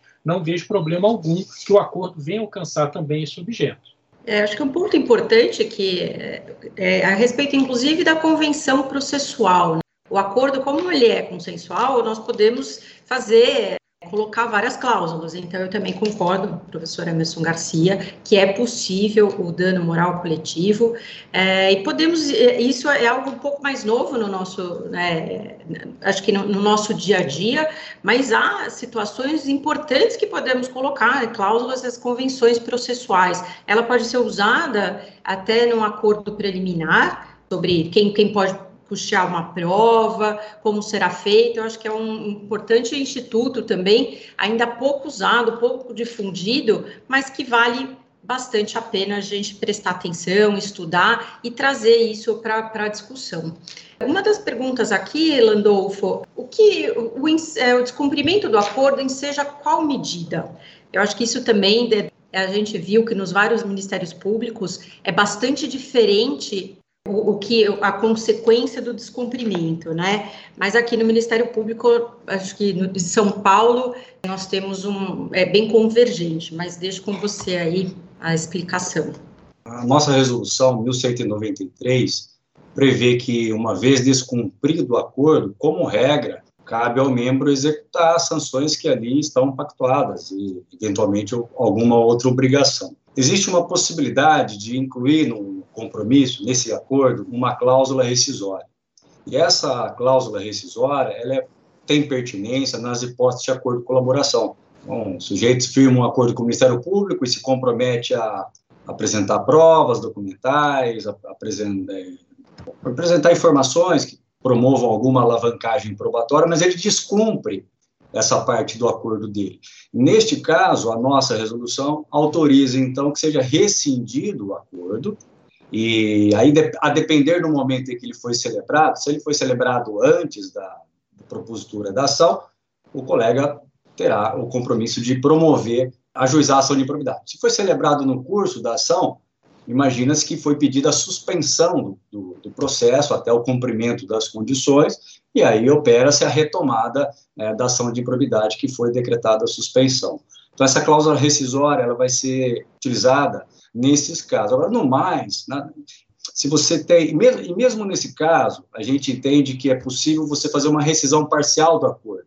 As sanções de natureza patrimonial ou pecuniária comportarão a execução imediata, você tem um título executivo, é, ou extrajudicial ou judicial nesse ponto, e já as outras sanções, esta sim, é, a rescisão as alcançará e aí deverá ou ser proposta ação de improbidade ou dar-se continuidade à ação que estava suspensa. Basicamente, essa é, é a, maneira como a resolução do MP de São Paulo regulamentou esse tema. Então, cabe rescisão, sim, nos casos de acordo de colaboração, descumpridas as condições, as obrigações do acordo, rescinde-se o acordo e aí, aí vai ser feita a tutela por adjudicação judicial, com a possibilidade de, na parte patrimonial ou pecuniária, o, o Ministério Público executar essa parte seria uma rescisão parcial, você teria o título para executar imediatamente.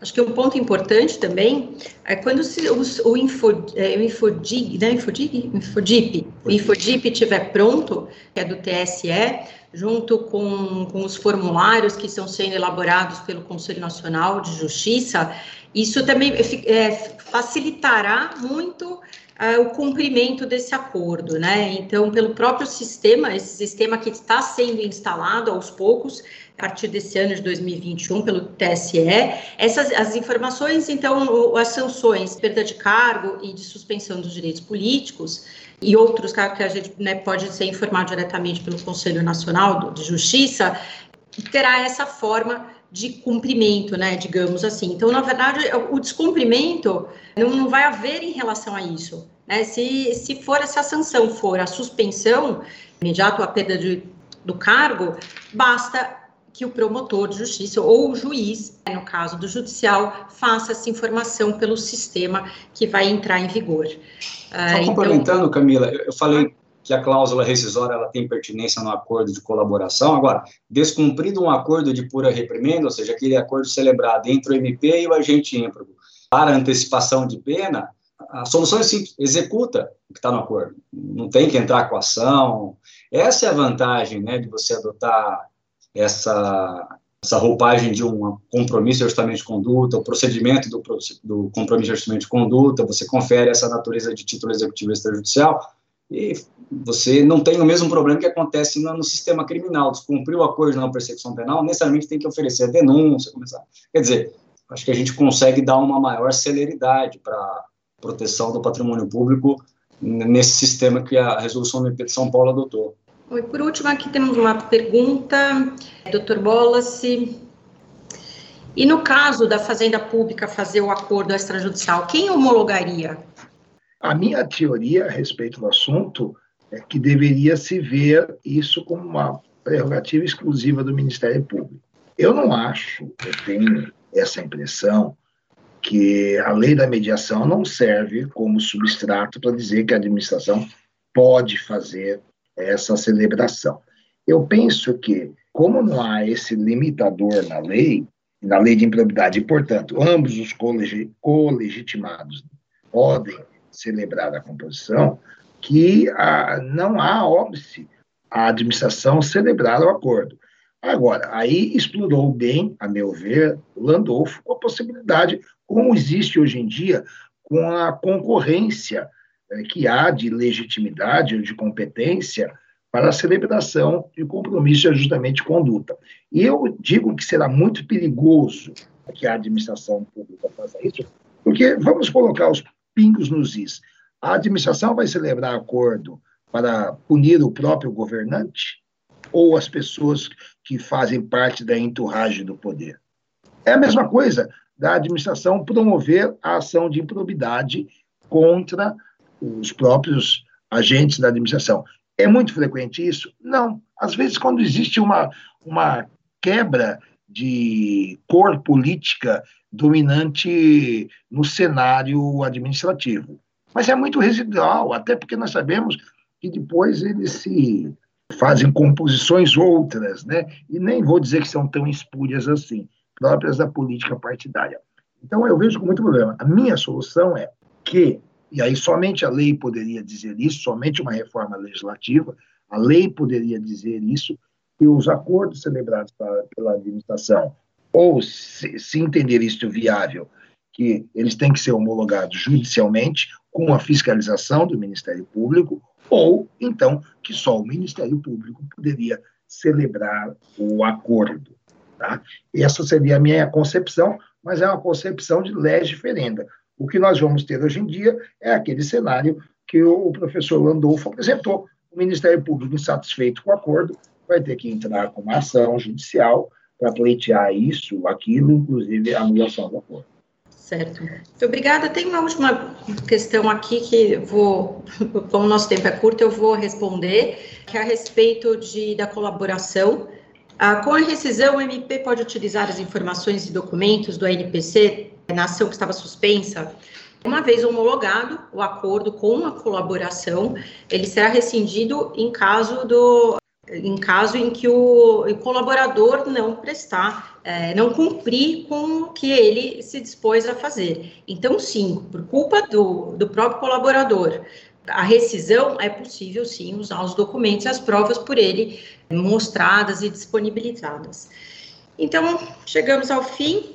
É, um agradecimento aqui especial ao Zenon, ao Dr. Paulo Sérgio, grandes parceiros, sempre que o CAL, todos os CAUs, CAL civil, CAL criminal, mas eu digo pelo CAL patrimônio público, precisa, essa parceria é muito importante para nós e sempre, sempre acolhido, sempre com maior boa vontade, as discussões, nós temos várias parcerias aí chegando, né, eu acho que uma delas que nós estamos preparando, já está em andamento aí, a respeito, nós estamos pensando em fazer um curso sobre negociação, eu acho bem importante, né, aproveitando esse, que nós estamos conversando sobre isso, acordo de não persecução, e principalmente por conta da colaboração, é importante que o promotor de justiça tenha aí algumas informações, não deixa de ser algo prático e técnico que a gente precisa aprender. E vai aprendendo com o tempo, mas é importante aprender também uh, questões uh, teóricas e de quem sabe fazer e de quem já participou de muitas colaborações e acordos. Eu agradeço imensamente os nossos expositores tenham aceitado o nosso convite. Foi muito rico, muito importante o debate e eu agradeço a todos pela participação.